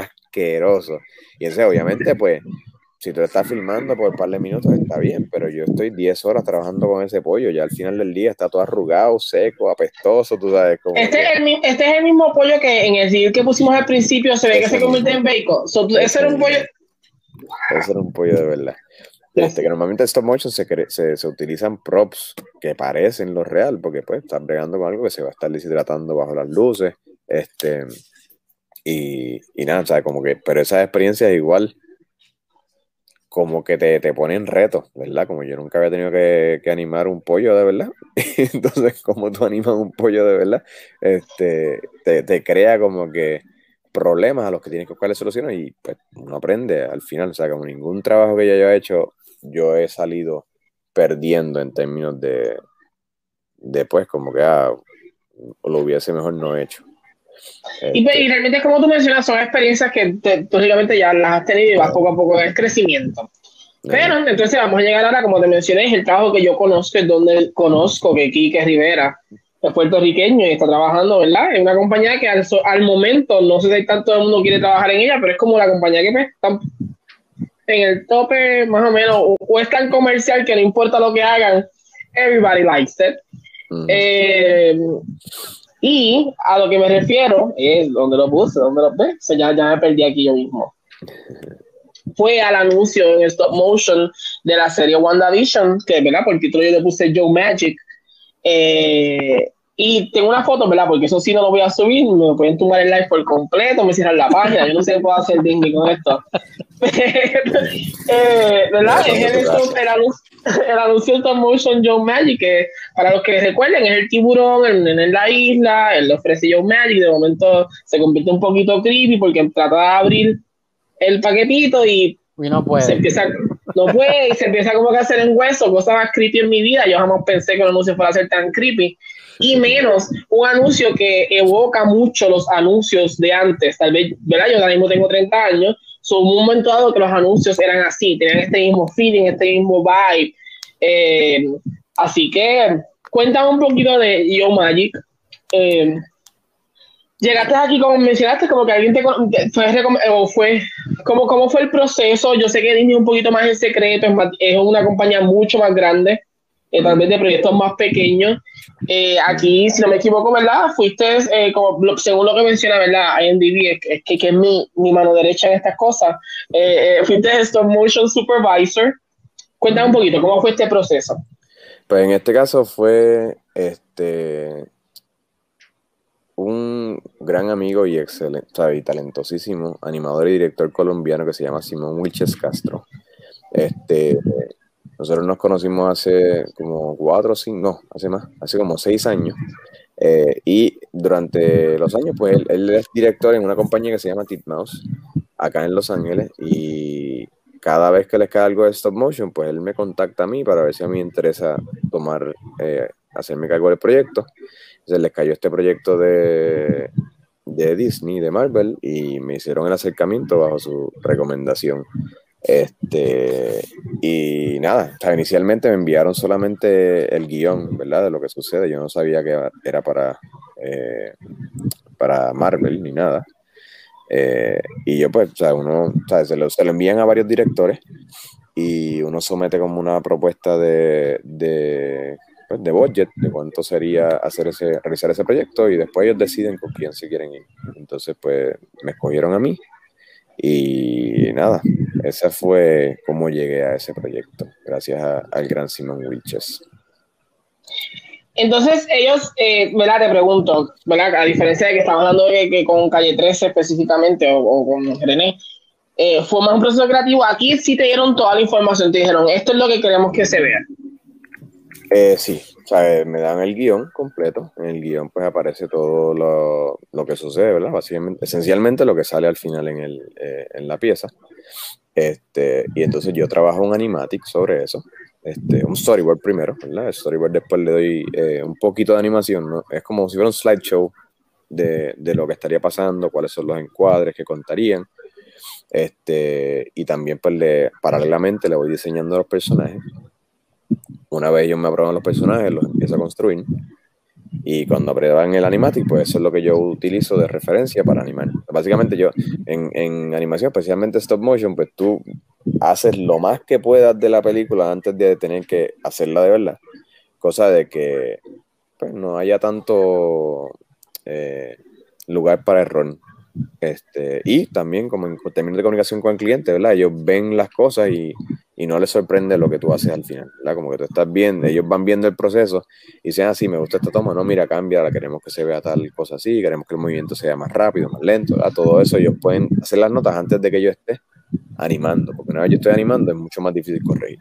Este, entonces, pues nada, una vez me aprobaron todas esas cosas y son miles y miles de aprobaciones este, en diferentes etapas, ¿verdad? Porque está todo el diseño, materiales, este, colores, este, la, en la parte de, de, la animación, pues si está contando la historia que ellos quieren, si, si se sienten las emociones que ellos quieren que se sientan, este, y después en la animación, pues lo mismo, y después en postproducción, pues de nuevo, en este caso la postproducción yo no la manejé, estuve solamente supervisándola, pero todo lo demás, pues era yo y... Eh, un querido amigo puertorriqueño también que se llama Anuardi Cantre Santiago, que este es otro, em, otro trabajador y profesional del stop motion acá en Los Ángeles. Que curiosamente yo siempre digo esto porque me gusta darme la pata en el pecho, pero yo, él se interesó por stop motion por un taller que yo di en Puerto Rico, eh, creo que poco después de Menuda Urbe, de hecho se le estaba estudiando arquitectura, cogió el taller y, le gustó el stop motion y eventualmente pues se fue a estudiar animación y, ahora es un caballote acá en, Los Ángeles y ha trabajado de art director de un montón de shows, incluyendo Robot Chicken, que es uno de los shows más este, populares de stop motion. Este, y nada, pues él y yo pues fuimos ahí la juntilla, él me ayudó con los sets, este, entonces yo construí los personajes y hice la animación. Este, y, y nada, fue, una oportunidad increíble, realmente. O sea, yo cuando le estaba haciendo, cuando poco a poco, según iba trabajando, pues me dice, no, pues esto es para Marvel. yo, ah, para Marvel.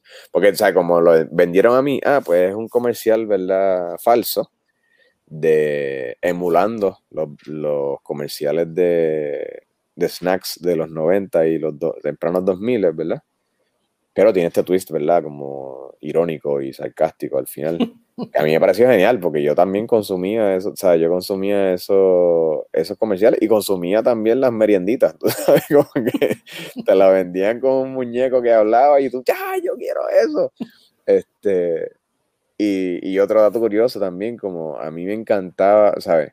Recuerdo que en aquella época eh, a mí siempre me encantó el surfing. Entonces yo tenía esta imagen de, de, pues yo quería ser surfer y estoy hablando de yo chamaquito, ¿verdad? Quería ser surfer y había una, unas camisas que, una marca que se llama Maui, que tenían un logo, que el logo era un tiburón surfer con gafas.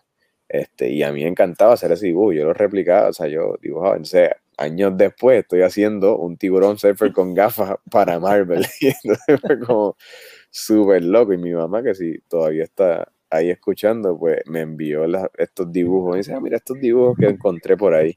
y eran dibujos de, de yo dibujando tiburón surfer que se parece, y bueno, había hasta un cangrejito, y el cangrejito aparece, ¿sabes? Yo no, no, había, no me había fijado en eso.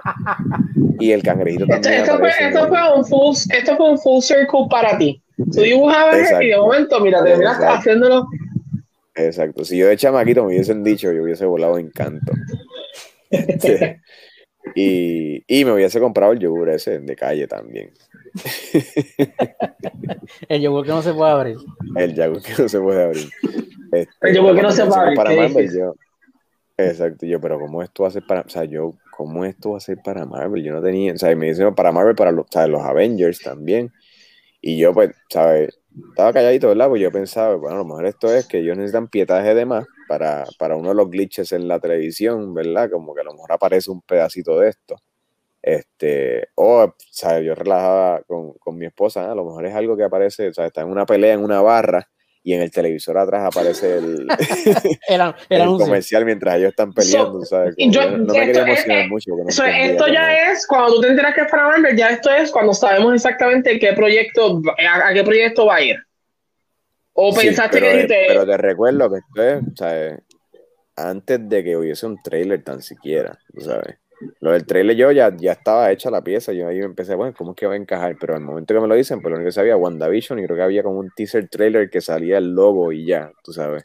So que todavía en este, ese momento, cuando ya salió el teaser y todas estas cosas, tú no sabes exactamente que tú ibas a hacer uno de los anuncios importantes, tú ibas a hacer tú ibas a hacer la semilla de las teorías de Mephisto, que tu, tu, trabajo, tu trabajo iba a ser de la conversación que iba a estar pasando por mucho tiempo.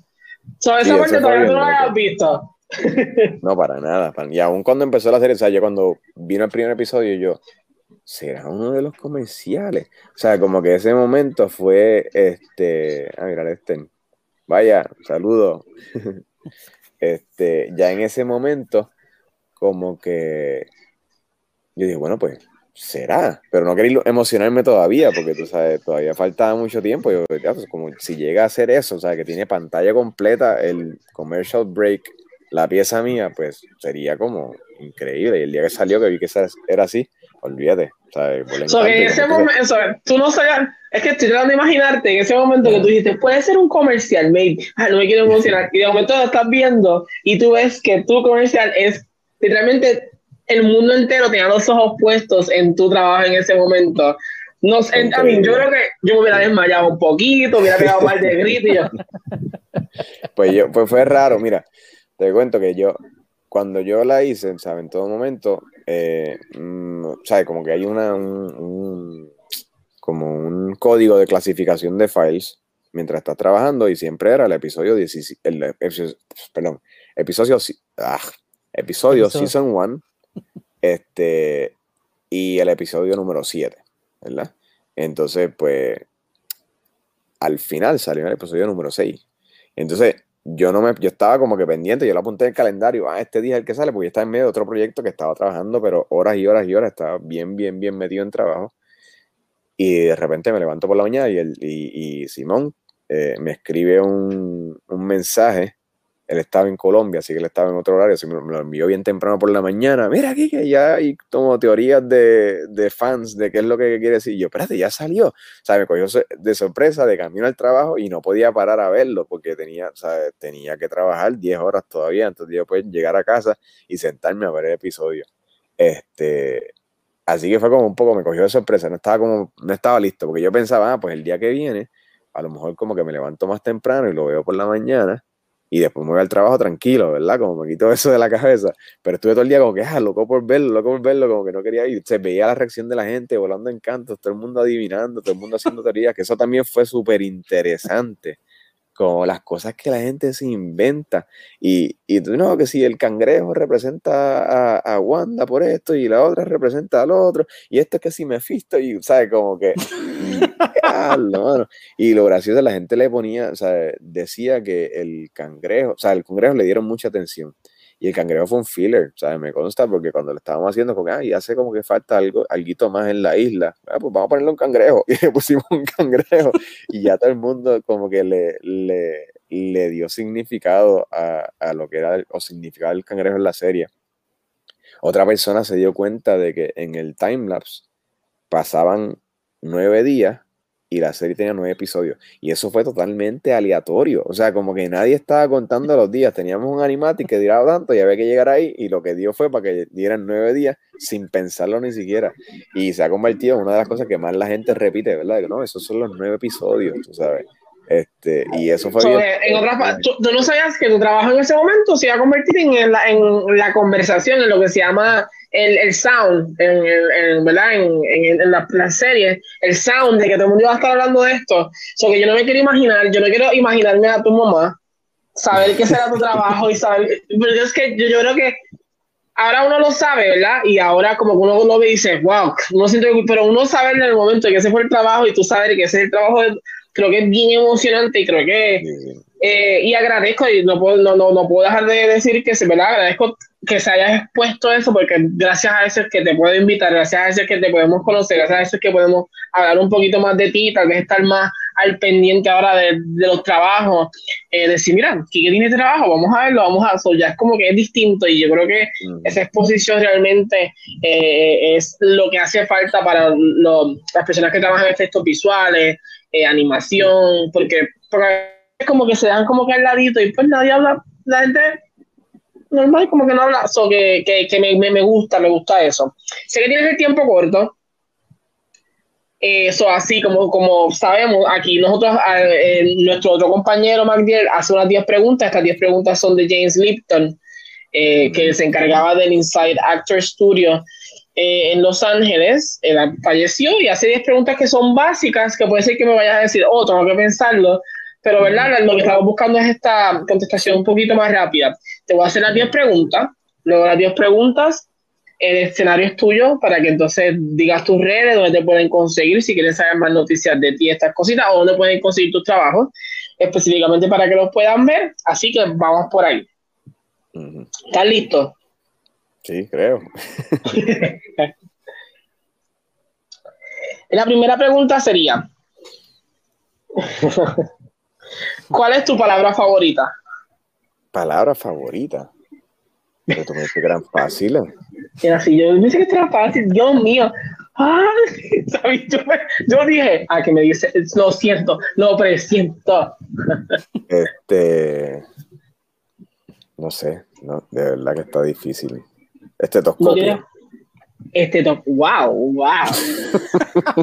That's kind of like a, damn, estetoscopio. Y escuché estetoscopio y Kike, yeah. ¿Cuál es tu palabra? ¿Cuál es tu palabra? La, la, palabra que menos te gusta. Que menos me gusta. Limitación. ¿Qué te motiva? Eh, me motiva la creación. Ahí se mandó ese motor. ¿Qué te desmotiva? Me desmotiva el pesimismo. ¿Qué sonido o ruido amas? Este, el sonido, el canto del coquí, y más desde lejos. ¿Qué sonido o ruido odias? La música demasiado alta de vecinos desconsiderados.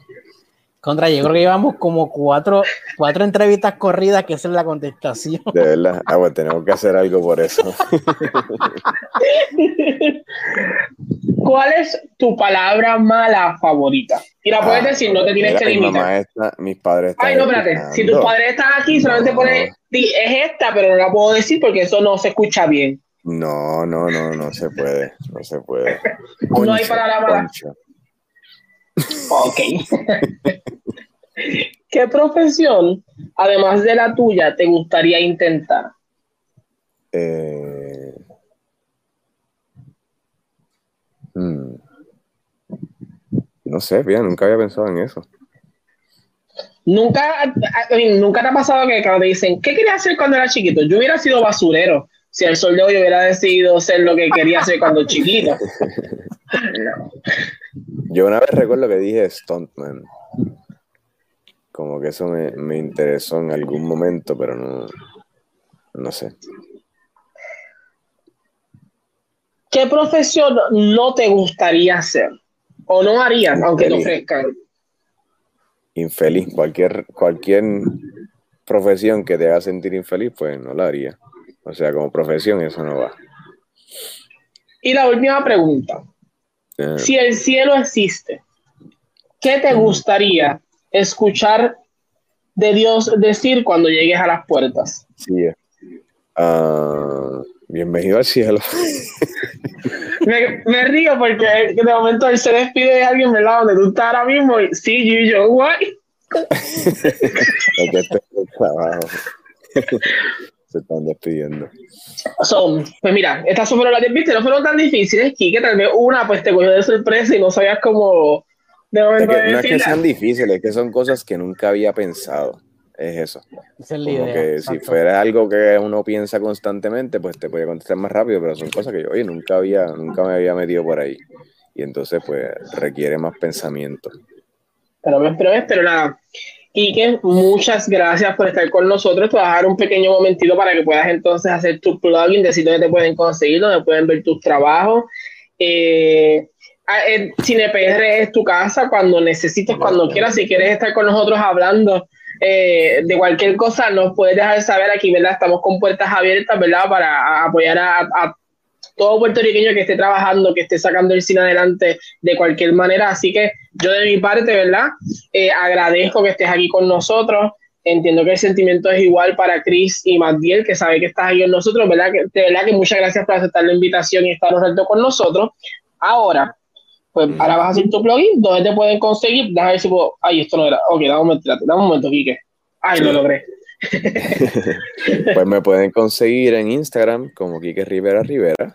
También pueden ver mi página de mi estudio, que no trabajo, ¿sabes? Tengo más trabajo comercial y eso, que se llama Hacho Studio. Los dos en Instagram y también en, eh, en Vimeo, me, encuentran como Quique Rivera. Y el website de, de mi estudio es hachostudio.com. Eh, y nada, gracias por la invitación, de verdad, gracias por el interés en el trabajo y, por pues, darnos este foro para, para contar lo que estamos haciendo. Gracias a ti, Kike, y pues te auguro mucho éxito y ya tú sabes, estamos aquí a la orden. Cualquier cosita, cualquier proyecto que quiera eh, que, se, que se quiera mostrar o que queramos me envía un sneak peek para mostrar al público, lo podemos hacer con ya tú tienes el email de nosotros, el Instagram y el Facebook, ya está, estamos a la orden siempre. Gracias, gracias. Así que cuídate mucho y muchas gracias. Igualmente ustedes. Por aquí que ahora tiene que volver a trabajar, mi gente. Ustedes tienen que está ahí en su casa, no en su casa. tiene trabajo que hacer. Gracias, Kike. Lo dice y no lo sabe. Nos vemos, gracias. Nos vemos. Chao. Bueno, mi gente, como pudieron ver, esto fue como un corte rápido, pero como pudieron ver, estuvo que Rivera con nosotros, que por lo menos nosotros, en el caso de nosotros, lo conocimos específicamente eh, para cuando salió Wanda Vision, ahí fue que se nos se expuso esa información. Así que nada, como siempre, ahora vamos. Ahora vamos a empezar. Con las noticias, ahora vamos a empezar, mi gente. empieza la gente a irse, pues la gente se cansa, dice, yo no quiero escuchar esto todos hablando qué cosa más aburrida. Eh, ahora vamos para las noticias de la semana. Eh, yo me voy a retirar por un momento porque se frizó mi celular. Sé que me estoy escuchando porque Chris me está contestando, pero yo no veo la pantalla, so me desespera verme frizado ahí mismo. Eh, pero por entonces, Chris, ¿viste en esta semana o quieres que yo empiece, aunque normalmente, como dime tú, ¿cómo hago esta parte? Pues mira, esta semana, como te dije, no vi nada. wow, wow, wow, qué increíble, señor. Eh, no vi nada, te están escuchando perfectamente. Si quieres, este. Nada, yo, voy a decir lo que, yo voy a decir lo que vi, tranquilo. Yo voy a hablar de lo que vi porque si me escucho, me veo, me estoy moviendo. Sí, moviendo. ¿Normal? Yo, ok, pues yo voy a decir lo que vi. Cuando que viste, salga y yo empiezo a hablar con la noticia. Vas un momento, exacto, para trabajar entonces, porque como, pues, no te preocupes, vamos a empezar. ¿Qué yo vi esta semana? Pues, mi gente, yo vi esta semana de Woman in the Window. Eh, no estoy tan a favor de Chris, aunque la odio, parece que la odio. Eh, no, le, no la encontré tan mala. Sí la encontré, lógicamente, un poco lenta. La película no avanza hasta que llegamos al clímax de la película, específicamente. Eh, así que no tuve problema. Entiendo en parte lo que dice Chris. Hay actores aquí que si hubieras puesto otro actor no hubiera afectado para nada la película. Eh, aunque, ¿verdad? Tienen momentos que son sobresalientes y pues ellos con nada más hacerlo un poquito, colar un, un billetal y le funcionó por cinco minutos de escena. So que no me sorprende porque estén aquí, eh, pero una película yo entiendo que está, eh, al, haber estado en Netflix te ayuda mucho, te da mucho eh, movimiento, le, da más, le da más traction que cualquier otra. Que, te, hago, la pregunta que tú me hiciste a mí cuando la vi. ¿Tú crees que esta película hubiera sido buena en el cine? Lo que pasa es que esto no parece una película comercial, aunque es hecha comercialmente, no parece comercial. Se siente un poquito más de películas que la puedes ver también en un Fine Y yo sé que por ser Amy Adams, Gary Oldman, no iba a estar en Fine Arts, iba a llegar al cine regular. So, no creo que hubiera hecho los números correctos. Eh, entiendo que Netflix se ganó la película muy bien, hizo un buen trato eh, con la película, así que no me, no me molesta tampoco, no puedo decir que me molesta. Eh, ahí está mi madre, Nirma, eh, nos deja saber que le gustó la película, que ella sí le gustó la película. Y aquí tenemos a, José que nos dice, yo vi el segundo episodio de Shadow Bone y sigue, se sigue poniendo interesante. By the way, la protagonista es hermosa. Gente, los que están aquí escuchándonos, los que son fanáticos de siempre, que están ahí siempre con nosotros, díganos qué vieron esta semana, qué han visto, qué no han visto, qué quieren ver. Lo pueden decir que quieren ver también, no hay problema, no hay problema. Eh, yo para seguir, eh, estoy viendo el K-drama Secret Garden, es un K-drama de verdad, específicamente sobre esta Stone Woman que en parte empieza a tener un tipo de relación con un CEO de, de una compañía que es dueña de un mall. Pero la película toma un giro, eh, la película, perdón, en el drama toma un giro muy inesperado cuando eh, lo que sucede es que hay un cambio de cuerpo. De, a, episodio 6 del drama hay un Freaky Friday. Y ambos ellos son muy diferentes. Él es un CEO de una compañía bastante grande. Eh, y específicamente en el caso de él, él no le importa nada, le habla como él le gusta. Ella es una persona que siempre está pidiendo disculpas porque entiende que así es que ella puede seguir siguiendo su vida. So, que es como, ¿qué sucede? Es una de las cosas más interesantes de este drama. ¿Qué otra cosa vi? Vi la segunda temporada de Love, Dead and Robots. Tiene ocho episodios bastante cortos. Entiendo que media hora, hasta 45 minutos si lo contamos todos juntos. O me vi un chinchín más. Eh, se pueden ver bastante rápidos, muy interesantes hasta ahora.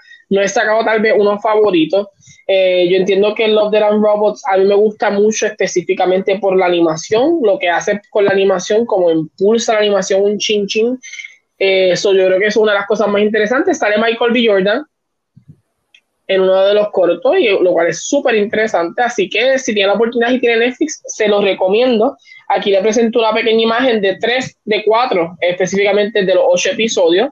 Eh, muy bueno. Debo decirle muy bueno, es decir, que se ve la mano gigante, es un episodio bien bueno. Uno se pone a pensar y dice, wow, ¿qué es esto? La humanidad está fuera de control, qué algaretismo. La verdad. Aquí mismo nos dice que vio Army of the Dead, el baile de los 41. Sí, es la de Netflix. Sí.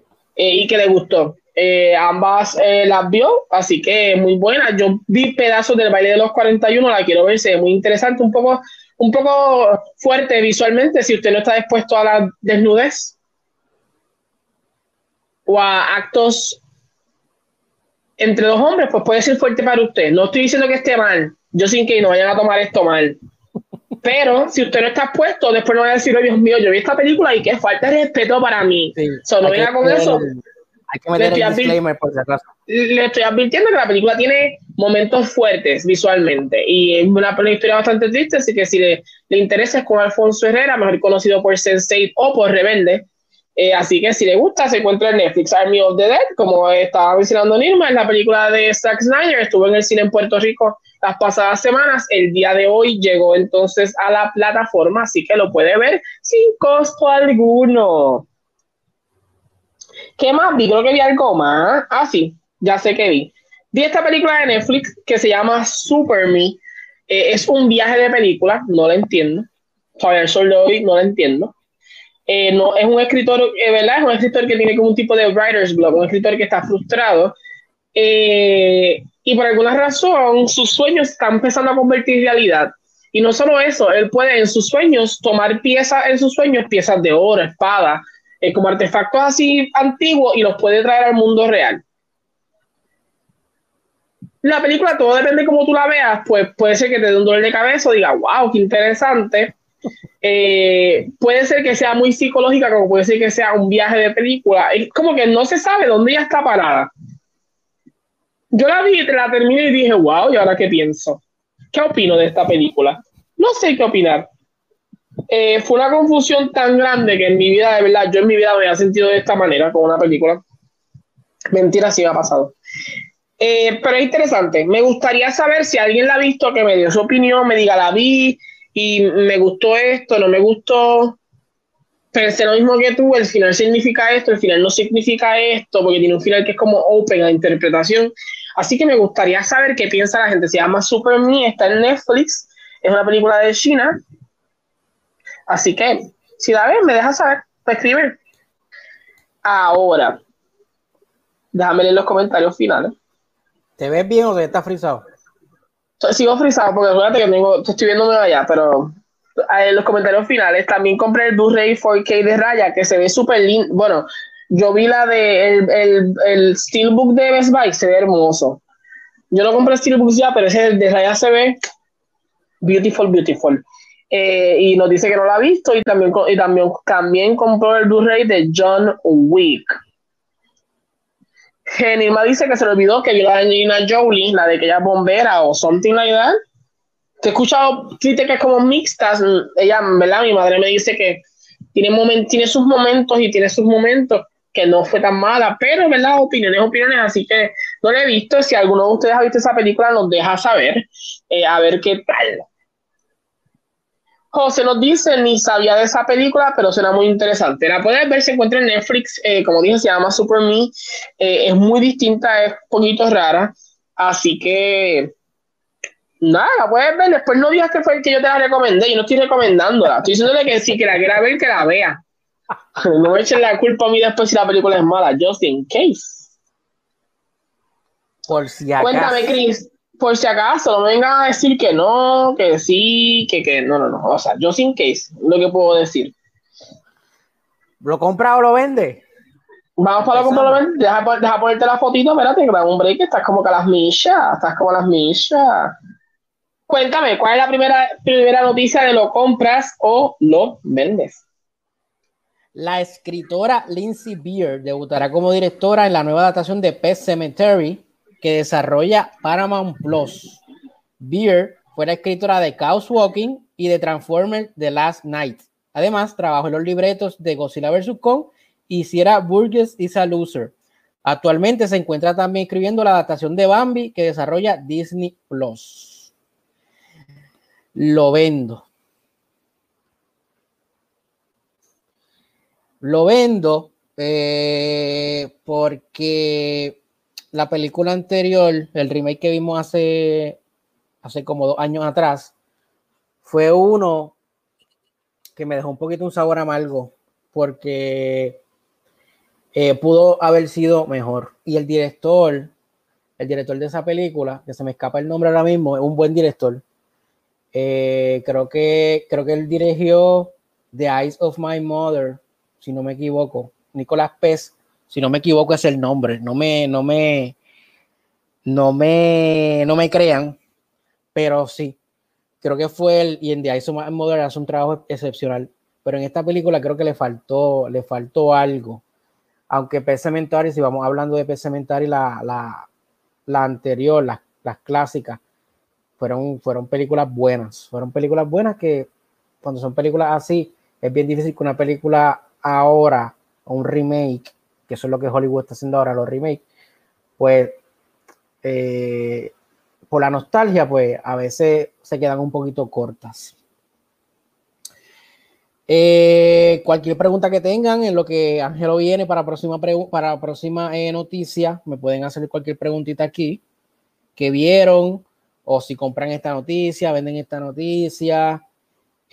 por la directora, fíjate, está bien interesante porque va a debutar como directora ella, ella se encarga de, de más que es, eh, de los libretos de las películas, pero esta vez va, va a ser la directora. Eso suena bien, bien interesante. Estoy aquí, estoy aquí. Pero, pues mira, pues yo realmente por ser la película que es, no, creo que no me interesa eh, específicamente. pero nada, yo lo vendo. En otras palabras, yo lo estoy vendiendo, así que, let's see. Mi hermano pone The One Me Dead. ¿Qué es eso? ¿Una película? ¿Lo que ella escribió? ¿O, ah, la película de, la película de, de, Angelina Jolie, algo así, creo que se llama así. Ah, eh, that's true, that's true. Eh, José nos dice que lo vende, nunca me ha interesado Pet Cementerio, no sé, no me convence. Pet Cementerio es una buena, es, una buena narrativa, tienes que saber hacerlo bien. Eh, no sé si el, específicamente el, el remake es bueno, yo no lo he visto, así que no puedo opinar sobre el mismo, pero, pero entiendo que ya, es una narrativa que debe funcionar, pero siento que es una narrativa que es muy interesante, no sé, pienso, no sé, yo en mi, de verdad, de verdad, de verdad, siempre he pensado que Pet Cementerio es algo que es súper interesante como son, así que we have to see. Tenemos que ver. En otras noticias, Henry Cavill va a ser el mismo personaje. ¿Eso no es lo que significa esto? Yo pensé que, que estaba haciendo el mismo personaje. No, mentira, vamos a decirlo bien que después la gente se molesta porque es Henry Cavill. Henry Cavill protagonizará el reboot de Highlander con el director de John Wick, Chad Stahelski. ¿Lo compras o lo vendes? Yo vendí la anterior, pero esta la voy a comprar. Esta la voy a comprar. La voy a comprar. No sé cómo sentirme, porque él es el director de John Wick. Y yo siento que John Wick es, una, es, un, es, bien action flick. Y aunque Lander es action, siento que Lander tiene un toque un poco fantasía en cuanto al uso de espadas y demás. Um, no sé cómo sentirme con esto. Eh, la, es diferente, exacto la acción es distinta, sobre, no sé cómo sentirme con esto, pero a la misma vez entiendo que a mí es un buen papel para, para Kabil. Eh, haciendo acción en Mission Impossible es buenísimo. The Man from Uncle también, so creo que es un muy buen papel, igual que en The Witcher Así que hay que ver, hay que ver, eh, creo que necesito mucho más, un poquito más de información para ver si la vendo totalmente. Eh, pero la, la compro, la compro un chin, como una mitad de la película. José nos dice que también la compra. Eh, José, ¿por qué la compraste? Porque es Henry Cavill, dime la verdad. Obligado. Eh, creo que es una de las cosas, creo que es una de las cosas que hay que ver, eh, ¿verdad? Eh, al momento lo ves y dices, es el mismo personaje, pero con otro color de pelo. No sé, vamos a ver qué sucede de aquí a allá. de verdad que no sé qué decirte, no sé qué decirte porque como que esto también, creo que la conversación que esto puede traer un chin chin es la famosa conversación de que entonces Henry pues está buscando otros proyectos porque no tiene nada más. O también no le están ofreciendo nada más.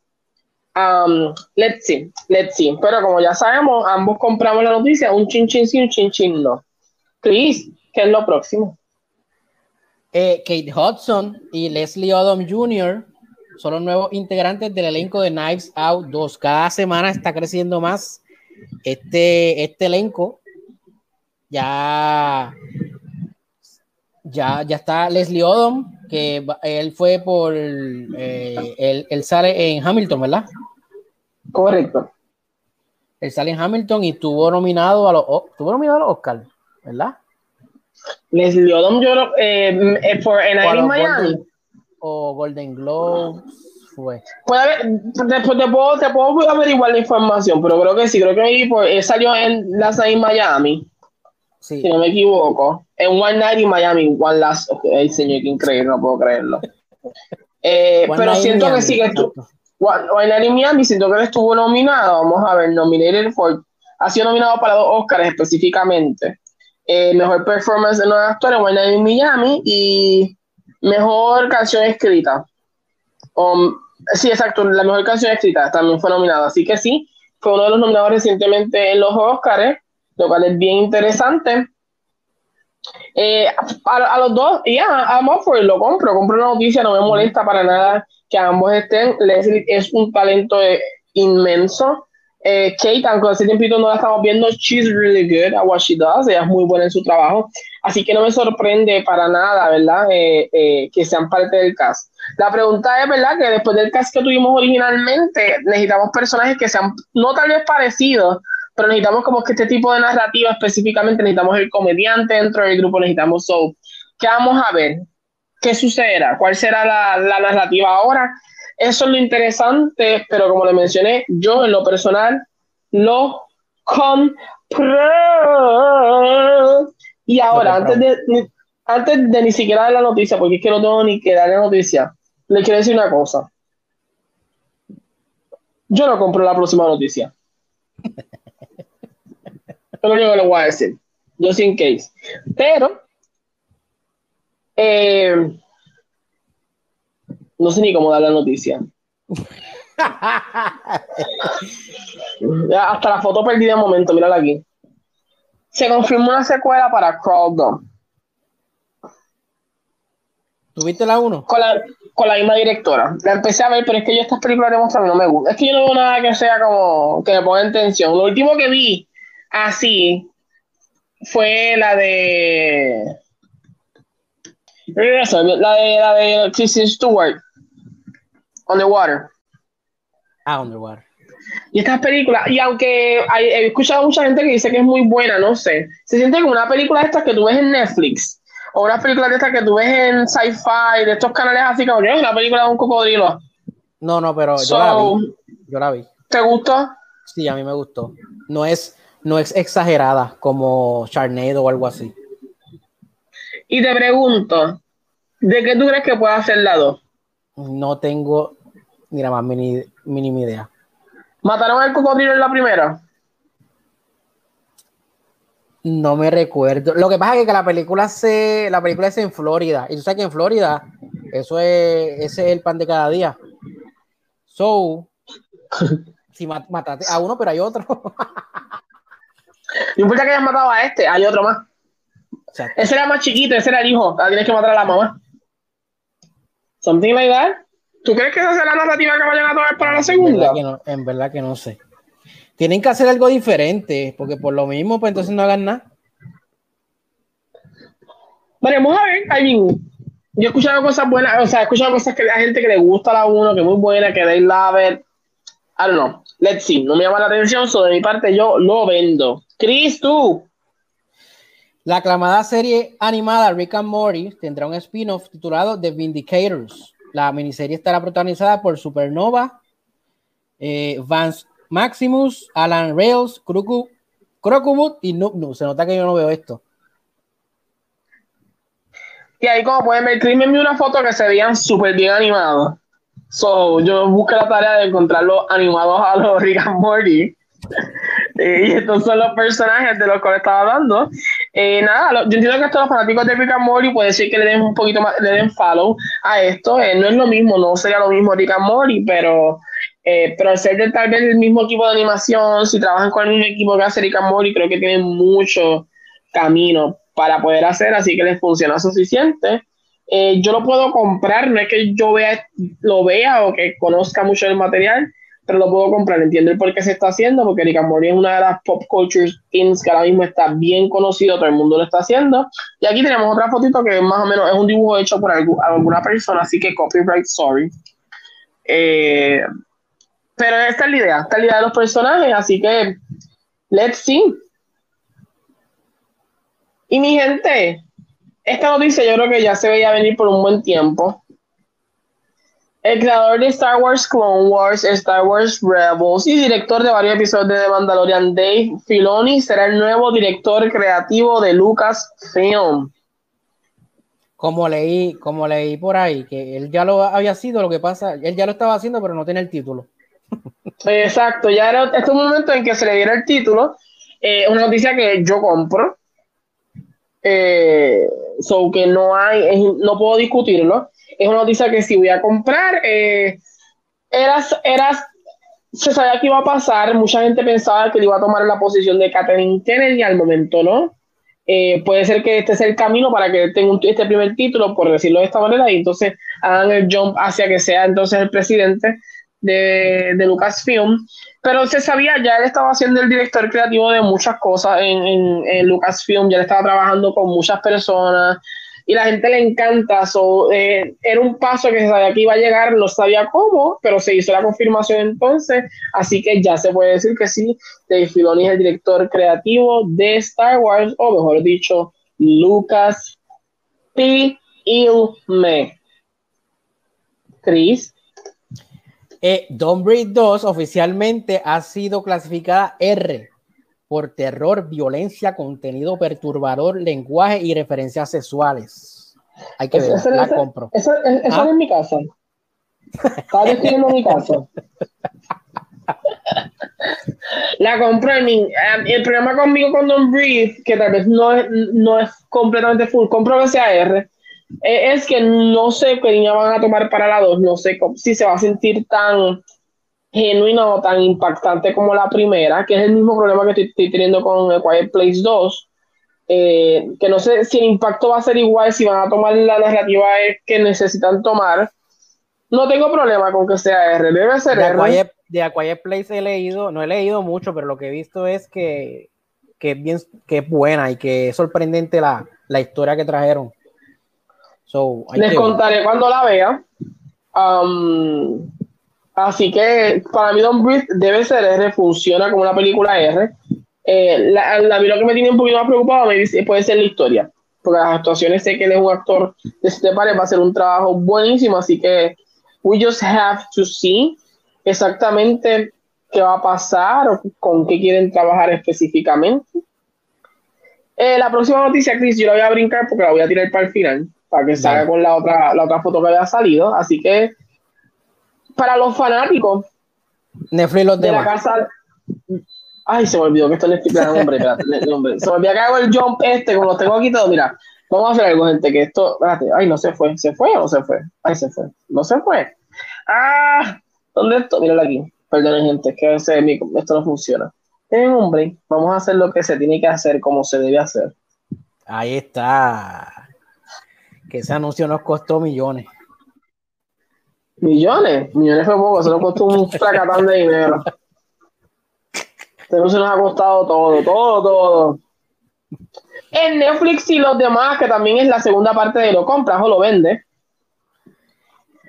Eh, como pueden ver en esa foto, el rodaje de la quinta temporada de La Casa de Papel ha finalizado. ¿Cuántos fanáticos de La Casa de Papel? ¿Nadie? a, mí me, a mí me gustó. Y yo así, ¿Coqui? Sí, seguro que tenemos un Hay que, fanático aquí. no, hay que ver, hay que ver la, hay que ver la, la japonesa ¿eh? o china que van a hacer. La coreana, que falta respeto. Coreana, coreana, coreana. Coreana. eh, hay que ver, eh, va a ser, yo creo que va a ser muy distinta porque culturalmente no puede ser igual. Sí, exacto. So, hay que ver exactamente qué va a suceder. Eh, nada, a los que son fanáticos, le podemos anunciar que La Casa de Papel finalizó su grabación la quinta temporada, que es la La quinta próxima. es la última. La quinta es la última. La y quinta que la es quinta es la última. No es escuchar nada más de La Casa de Papel, a menos que hagan un spin-off. Ajá. Pues mira, se La Casa de Papel presenta. hacen como fan de Furious, que a todos le sacan un spin-off. Cuéntame que se Eh, confirmó. Se confirmó que habrán dos entregas más de 365 DNI. Ay, no puedo creer erótico. yo no subí esa foto. Ah, esa, esa, esa era la foto para crear, la, para crear la audiencia. ¿Verdad que esa era? Déjame ver dónde está, espérate. No, hombre, yo la voy a buscar ahora, tú verás. Sigue hablando. ¿La compras o lo vendes? Eh, la vendo, la, la, uno fue una caca. So, la vendes porque fue una caca. Sí, la vendo porque fue una caca. Sí. Pero hay mucha gente de aquí que le gustó por, por Máximo, el, el protagonista. Que se mueren. ¿Tú no has visto esa película, Ángelo? Tú tienes que, mira, tú tienes que verla porque en el próximo podcast. Ay,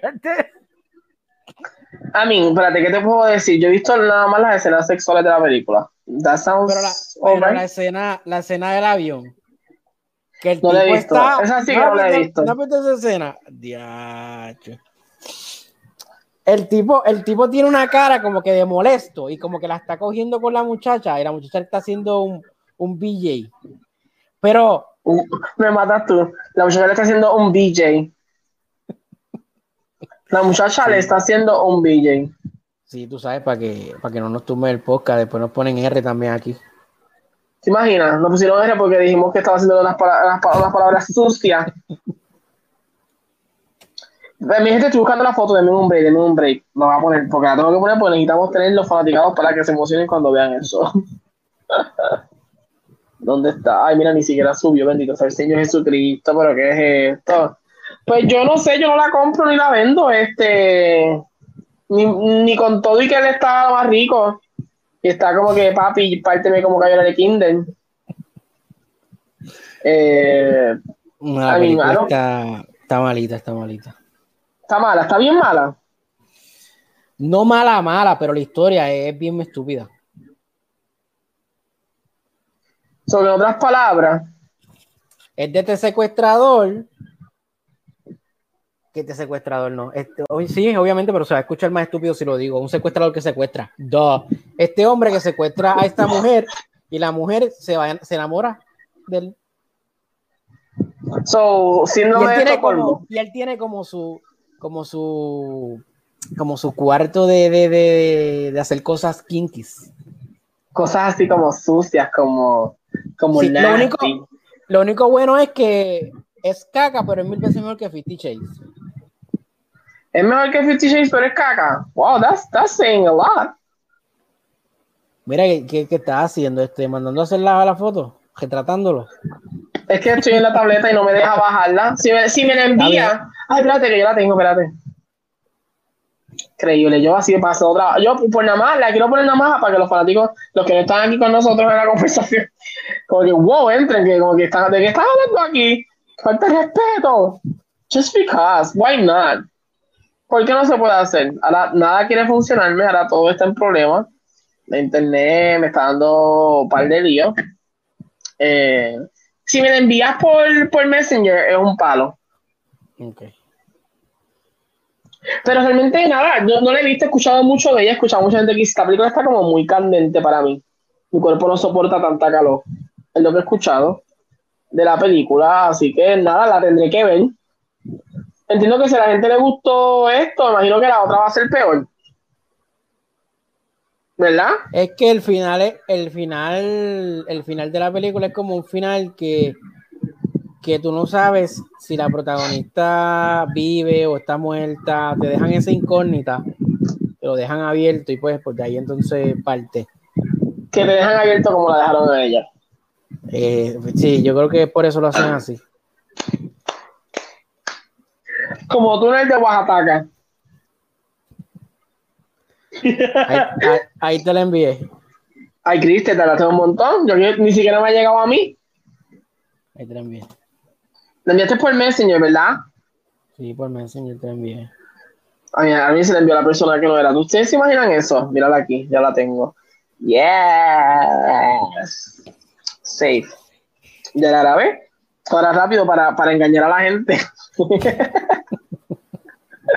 para que la gente diga, wow, ¿qué están hablando esta gente? Si cuando salga la foto, tenemos que volver a hablar del tema, tú sabes, para que no piensen que los estamos engañando. ¿Te imaginas?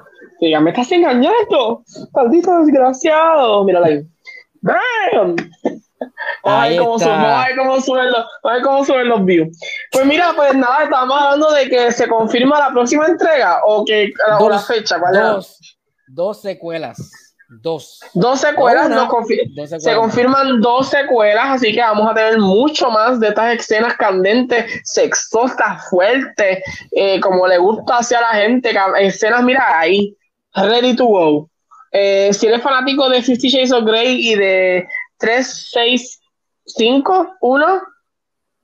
Si eres fanático de, de Fifty Shades y te quedaste con ganas de ver más, pues esta es la película que te va a complacer. Es la película que usted va a ver va a decir, wow, estoy completamente feliz por la decisión que tomé de entrar a Netflix a ver esta película. No, tú sabes lo más gracioso de esta película. Te estoy diciendo que la historia es bien, es bien estúpida. Porque el tipo le da, le dice, yo te, yo como que yo te puedo soltar, pero yo te, dame, dame, yo te voy a dejar aquí en esta guarida 365 días y yo te voy a enamorar. Wow. So la secuestra, pero la va a enamorar. Exacto. So, esa, esa, es la premisa de la película. Él le gusta a ella, se la secuestra, pero le va a enamorar con el sexo, porque es lo que entiendo que pasa, la enamora con el sexo. La envicia. La, envicia, la deja ahí vuelta loca. Se la come como arepa rellena. Ay, señor, ¿qué dije yo ahí? ¿Qué acabé de decir? Vamos a cambiar el tema. José nos dice, creo que hay otro tipo de películas que tienen mejor acción y trama que esta. No sé, José, vamos, no puedo, I, cannot judge that. Eh, así que de verdad no te puedo decir con exactitud si hay películas que tienen mejor trama que esta. Pero vamos a cambiar el tema, porque ese tema estaba un poquito fuerte, estaba calentico el tema aquí, la cocina se calentó. Netflix nos presenta a la persona que se va a estar encargando de interpretar a Wednesday Adams en la serie live action que está haciendo Tim Burton. La actriz sería Jenna Ortega, que la hemos visto en You, Jane the Virgin y Yes Day. No sé qué pensar. Eh, visualmente ya se ve como muy contenta siempre en la foto. Tengo que ver cuál va a ser la interpretación, ¿verdad? Cómo se va a ver visualmente, porque yo creo que Wednesday es un papel que requiere, que visualmente eh, requiere unas cosas, como que es visualmente que tú puedes, que no es hasta que no tengas el pelo, el look, el maquillaje, maybe no vemos el personaje. Así que le estoy dando la oportunidad a la serie, no me molesta Steve Burton, entiendo que está tomando una decisión correcta eh, sobre este casting.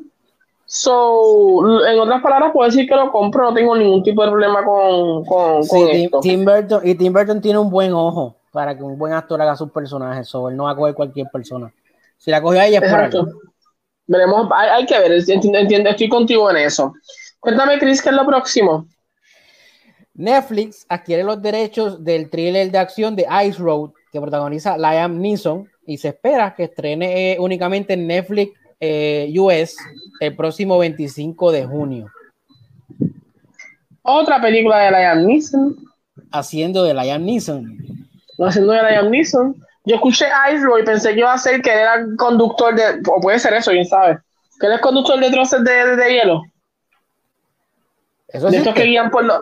Sí, sí, de los que hay, hay, hasta un reality show que yo creo que se llama Ice Road Something. Son de estos conductores que. De estos conductores que guían eh, troces en lugares bien peligrosos en Alaska, donde los caminos tienen hielo, pueden resbalarse. If you like, I mean, el documental está nice. El documental no, el reality está súper nice. Tú, tú estás en tensión. Tú dices, ay, se va a caer, se va a caer, se va a caer el tro, se va a caer el tro y no pasa. So, maybe, maybe será esto, pero el, problema, ahora. El problema que yo tengo con Liam Neeson es que desde que él hizo Taken, para mí, todos los papeles que él está cogiendo es, son básicamente iguales. Y, y no lo puedo ver a él con otros ojos que no sea como Brian Mills. Ese es mi problema con él. Sí, que se convirtió en el mismo papel. ¿Tú crees que eso se convirtió en lo mismo? Sí, porque todas las películas que él hace son thrillers, esos thrillers. Él hizo el avión que no stop. Él hizo este, pues, las de Taken. Él hizo también una. Eh, la, del, la del tren de, de commute. Ah, de commuter, unknown, la que, la que el, piel como que choca y después no tiene conocimiento. O sea, todas esas películas es como que un, el, el, universo de Liam Neeson. El universo de Liam Neeson. Pero nada, vamos a ver, vamos a ver qué trae. Mi no trae nada nuevo. En otras noticias, Black Summer, o mejor dicho, la segunda temporada de Black Summer llegará a la plataforma el 17 de junio. No sé qué es esto. Es una serie de ah. zombies también. Una serie de zombies. Ok, ok, no sabía, no tenía conocimiento sobre esto, pero Black Summer, ok, la segunda temporada llega a la plataforma el 17 de junio, así que todos los fanáticos de zombies que les gusten estas barbaridades lo pueden ver, como dije, 17 de junio, en menos de un mes. Chris, ¿qué es lo próximo? La serie de animación, seguimos en Netflix todavía, la serie de animación Resident Evil Infinite Darkness llegará a la plataforma de Netflix el próximo 8 de julio. La serie nos va a trasladar al año 2006. Leon Kennedy, Leon Kennedy es enviado a investigar unos datos que han sido filtrados desde la Casa Blanca cuando zombies atacan el lugar. Al lugar también llegará Claire Redfield, quien tras comprobar lo que hacía el virus de Umbrella en tareas humanitarias decide informar al mismísimo Donald Trump, digo, este presidente de los Estados Unidos. ¿Qué Donald Trump, Chris? bueno, a lo mejor eso está ambientado. Ah, bueno, el 2006 era Obama, ¿verdad? bueno, tal vez en otro país, en otro mundo. Ah, tú estás ahí pero buscando, que dice, buscando es que dice presidente, es que ahí dice presidente de los Estados Unidos. Ay, qué problemático tú eres, de verdad, te lo juro que tienes un problemático. Últimamente estos posts tuyos de Cine nos han buscado problemas, nada más, problemas. La voy a ver. I mean, yo creo que la voy a ver por ser este animada, so no me da tanto miedo. No me da tanto miedo, así que creo que I'm gonna just say yes to that. Pero en otras noticias de streaming services, para todos los fanáticos de la serie Friends.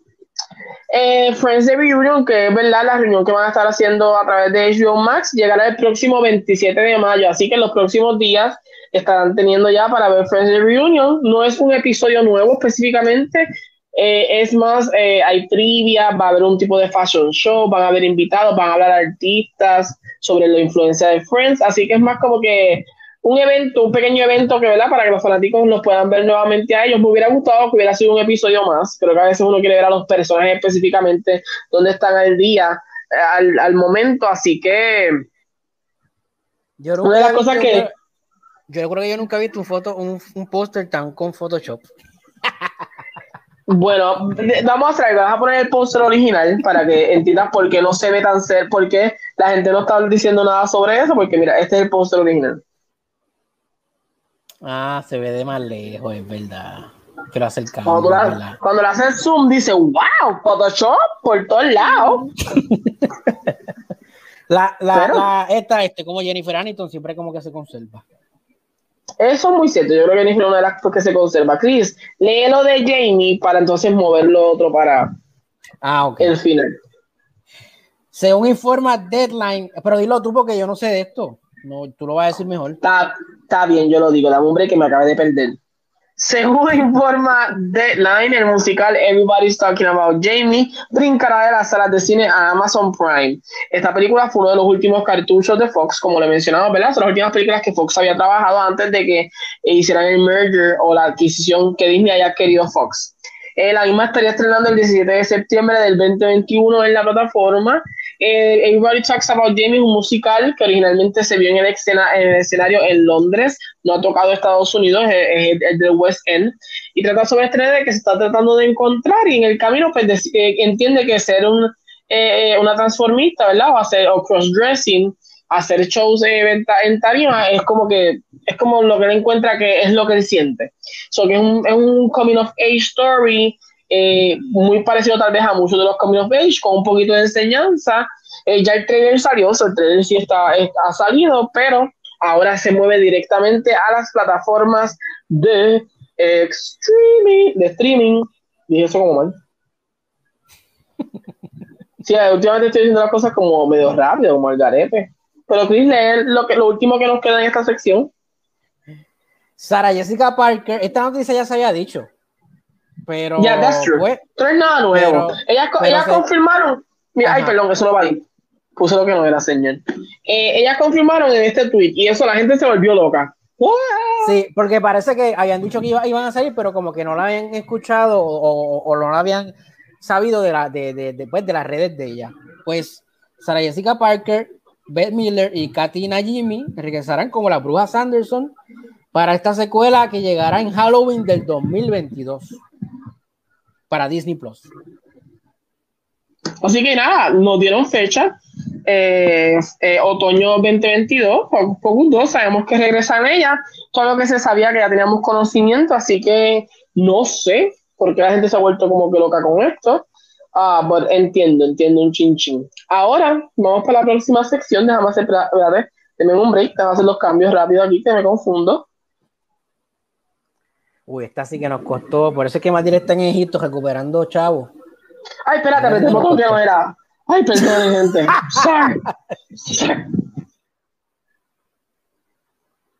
Esta sí que nos costó un billetaje. Esta sí que nos costó mucho. Así que ahora sí, vamos a tocar esta noticia. Ah, ok, voy para allá. Eh, esta noticia, no, si quieres yo la leo, no te preocupes, Don Wall Bueno, me, me, perdí, no sé dónde estoy, pero la encontré ya. La, voy a encontrar, ya la encontré. HBO Max anuncia una serie animada de Batman Cape Crusader que se encuentra en desarrollo por parte de Bruce Timm, J.J. Abrams y Matt Reeves para HBO Max. Eh, es interesante, ¿verdad? Esta narrativa de esta nueva serie, porque aquí tenemos ahí a Matt Reeves, director de la nueva película de Batman. J.J. Eh, Abrams, que se, se, ha criticado un poco que este ahora eh, pues, a encargar de Superman, y Bruce ¿verdad? Que es el que crea el universo animado de Batman, así que es un junte un poquito extraño. Eh, veremos a ver qué nos va a traer específicamente esto. lo encuentro bastante interesante. Um, así que, I don't know. Yo, yo lo compro porque es Batman, pero a la misma vez. Si Matías estuviera aquí, lo vendo porque sale J.J. Abrams.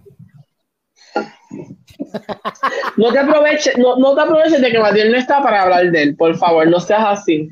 Ah, qué injusto eres, de verdad. Chris, lee lo próximo.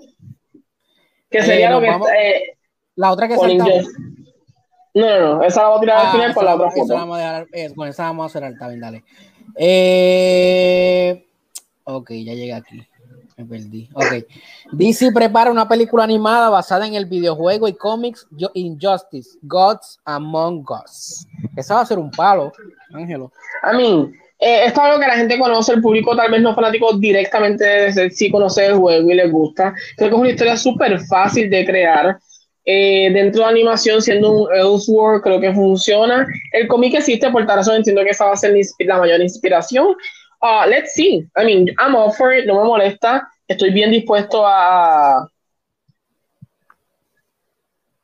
Y como, o sea, estoy bien dispuesto específicamente a, estas cosas, no tengo ningún tipo de problema con Injustice.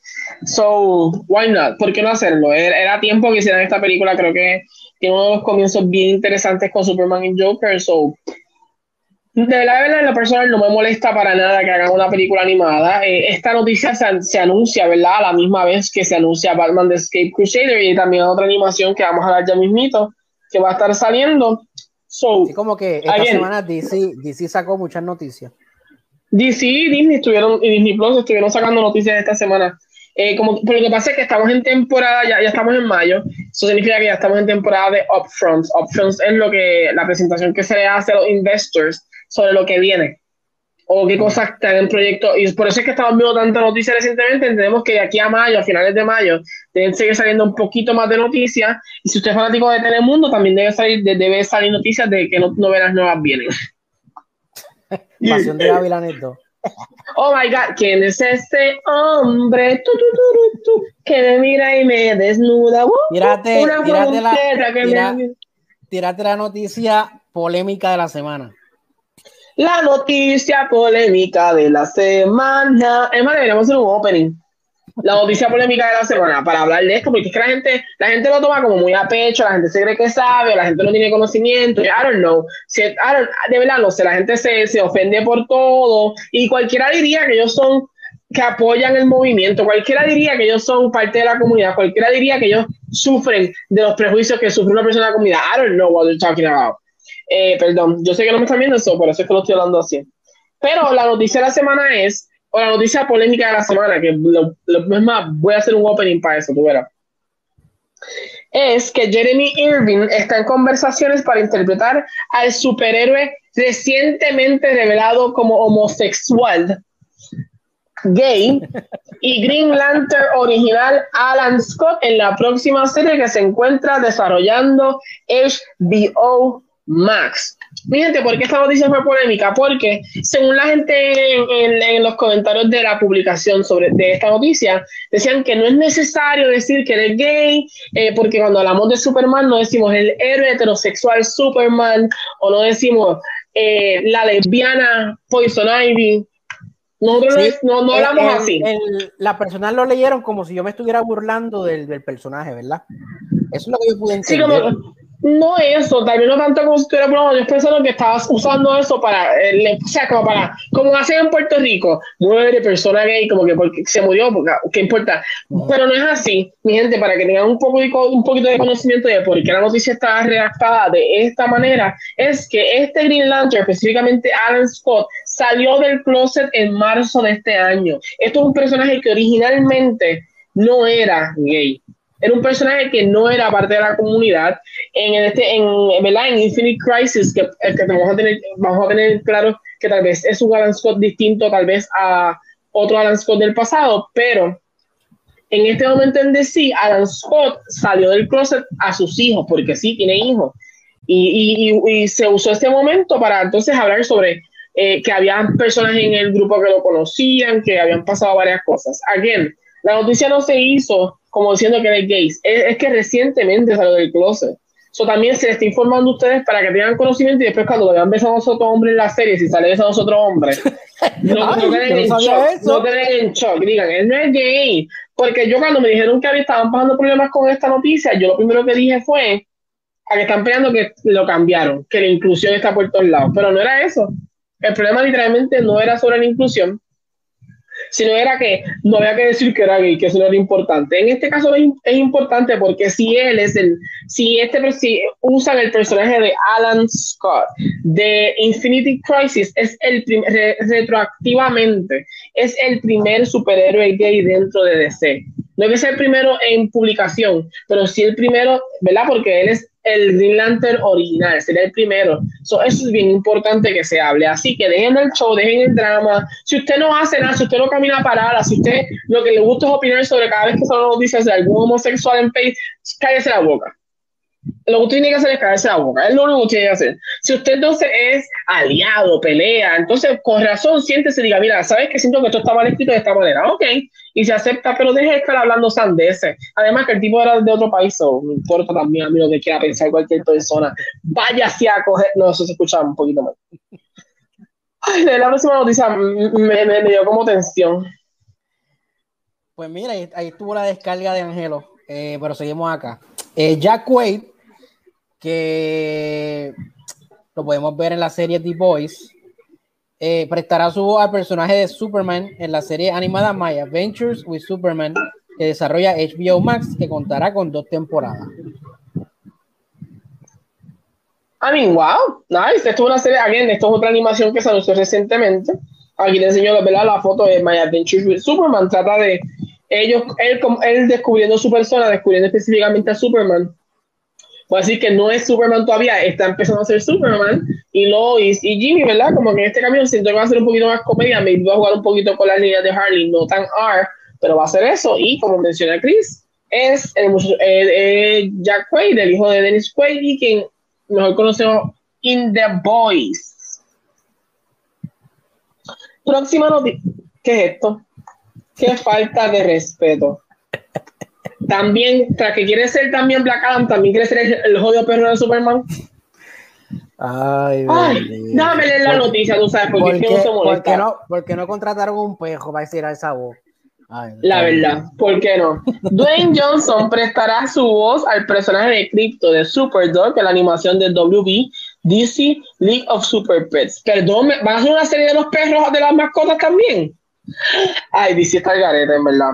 La película animada de DC se centra en el perro de Superman que se une a un gato volador para detener el crimen mientras que el hombre de acero está en vacaciones. Ay, señor. se, espera que estrene en cine el 20 de mayo del 2022. Ya, no papá. Eso es para los nenes. No sé, para los nenes. No, sé qué pensar. Mira, yo, yo voy a hacer esto lo más rápido posible porque ya me está dando como hasta dolor de pecho. para cerrar, Chris, ¿quieres la noticia o quieres que la de año? Faltan dos. ¿Cómo que faltan dos? A mí me sale más que una. La de Paul Dano, como Riddler. Ah, ah no, pero es, es, el mismo tema. Puedes hablar de que se filtraron, salieron las dos. ah, mira, pues se filtraron. La, la de Batman salió como que un calendario, si no me equivoco. Que no, y la de Paul Dano como Riddler, pues, pero eso fue que se filtró. No son fotos oficiales, pero pues aquí las tienen. Como pueden ver, está la foto, la foto de, eh, iba a decir Patrick Wilson, wow. De Robert Pattinson haciendo de Batman. Eh, se entiende que es una foto de calendario, sobre decir fotos de promoción o fotos, ¿verdad? Que se toman para, para estos productos. Es una de las fotos que se vio. La segunda foto que se filtró, eh, y yo digo filtró porque la gente dice filtró, pero yo siento que a veces no fue ni filtrada exactamente, pero es la foto de Paul Dano ¿Qué no es esa? Lo que, se, lo que se filtró fue esto. Ah, esa fue la que se filtró. Porque entiendo que esta foto es del trailer, si no me equivoco. Si no me equivoco. Esta es la foto que se filtró. No se ve así, la foto filtrada no se ve de esta manera casi. Yo creo que esto es una, una colorización que se le hizo después. Eh, hay gente que no le gustó, hay gente que sí le gustó. Lógicamente, Riddler es un personaje que siempre le hemos visto la cara, siempre se le ha visto como que era locura en los ojos, bla, bla, bla. Eh, pero hay que ser bien claros en este aspecto. Este personaje de Riddler está mucho más inspirado en el zodiaco. So entiendo que la, la, máscara le hace alusión, ayuda un poquito a que sea más menacing. Eh, creo que realmente sí funciona para esto. Hay que ver la película, no podemos opinar a base de simplemente, ah, no me gustó, porque no se parece a otro. No. Hay que ver la película y si funciona con la película, forget about anything else. Ah, no se parece a Jim Carrey. y yo, perdón, no tiene que verse como Jim Carrey con el pelo colorado haciendo. No, that doesn't need to happen, Mario. That doesn't need to happen. Pero nada, mi gente, mira, ya esto es lo que hay. Creo que después de que hice ese rant, y ya van a ser las once y media, so, creo que después que hice este rant, mi gente, mira, ya estoy cansado. Que si sigue, no voy a decir una cosa, se lo estoy advirtiendo yo hoy aquí en CinePR. Hoy estamos a viernes 21. No sé qué es en el día que yo de momento en los comentarios le salga atrás para adelante. Mentira, no, yo nunca hago eso, pero me molesta gente eduque se lea primero antes de comentar, o pregunte, diga, o, o a mí siempre me decían que tú, uno cuando va a atacar a alguien lo hace con kindness, you kill people with kindness, pues pregunta como que sarcásticamente, pero es importante, o sea, juega con las palabras, no se ponga tan problemático, no escriba al garete, de verdad, porque a veces ustedes escriben al garete y es como que, y en un momento yo le pude decir exactamente que esto es un personaje que es completamente nuevo, por decirlo así, porque no ha pasado, él no lleva fuera del closet ni un año, ya ustedes están diciendo que es súper proud, no tampoco así, y ustedes esperan que camine el, Pride, camine vestido de rosita o se cambie el uniforme, no, tampoco así, ¿sabes? Le, le, va a cambiar el nombre de Pink Lantern. a mí, a mí, él literalmente, eh, o sea, fue reciente y tal vez la gente no lo sabía, so, no diga que lo estamos haciendo porque es, ay, nuevo, no, es porque realmente es un personaje que no era gay anteriormente y ahora es gay, sabe el cross y porque es importante que se diga que es gay, porque es el primer superhéroe gay de, eh, en, el canon, tal vez en, el tiempo de DC, no en publicación, pero sí en historia. So, por eso es importante, así que lea mi gente, leer es de gratis, a veces educarse es de gratis, por eso es que a veces yo digo... Y no, y no es un personaje un personaje secundario ni terciario, sino un personaje principal que mucha gente le gusta. Sí, es que con leer usted va a analizar. A mí nadie me ha comentado el comentario, lo más seguro lo entendieron, así que ese era el punto. Pero nada, como siempre, Chris, ¿dónde te pueden conseguir? Me pueden conseguir en mi Facebook como Chris Ruiz, en Instagram como Chris Ruiz. Eh, me pueden escribir al inbox de CinePR, porque eh, Angelo no va a contestarte, el que te contesta soy yo. Yo no contesto a menos que vea mi nombre. Si veo mi nombre, entonces trato de como que, oh, wow. Eh, nada, a mí me pueden conseguir como siempre eh, en CinePR, puede, puede, escribirle a Chris y Chris me da la información. Eh, todos los viernes estoy aquí como co-host en el programa del podcast de CinePR. Todos los bisemanalmente los sábados tengo la sección K-Drama con Angelo, que les dejo saber, ¿verdad? A los que están ahora mismo aquí, les dejo saber que el sábado 26 de mayo no estaré haciendo el K-Drama porque estaré con los muchachos de Cine Nerds. Eh, trataré de entonces anunciarlo en CinePR para que puedan entonces compartir. Vamos a estar hablando de Cruella, vamos a hablar de eh, una película coreana, que por eso es que estoy invitado porque el experto en Corea en Puerto Rico soy yo, parece. Yes, O sea que las personas eh, que van a ver el K-Drama con Angelo se moverán. ya, ya, yo les, ya yo les escribí, así que entiendo que irán, harán ese brinquito. Eh, para allá. Eh, y la semana que viene, por lo menos el día de ayer y la próxima semana, el jueves, estoy con los muchachos de One Shot Movie Podcast, ya que Matías no está en Puerto Rico. Estoy en debate emergente, por decirlo de esta manera, eh, en One Shot Movie Podcast. Esto, y se está grabando en World of Liquor. Si usted es fanático, le gusta ver, quiere empezar a crear su trago, quiere emborracharse conmigo, vamos a ser sinceros. Me dejan saber y nos podemos ver allí mismo. ¿Está bien? Los adoro, los quiero. Gracias por estar aquí año, año.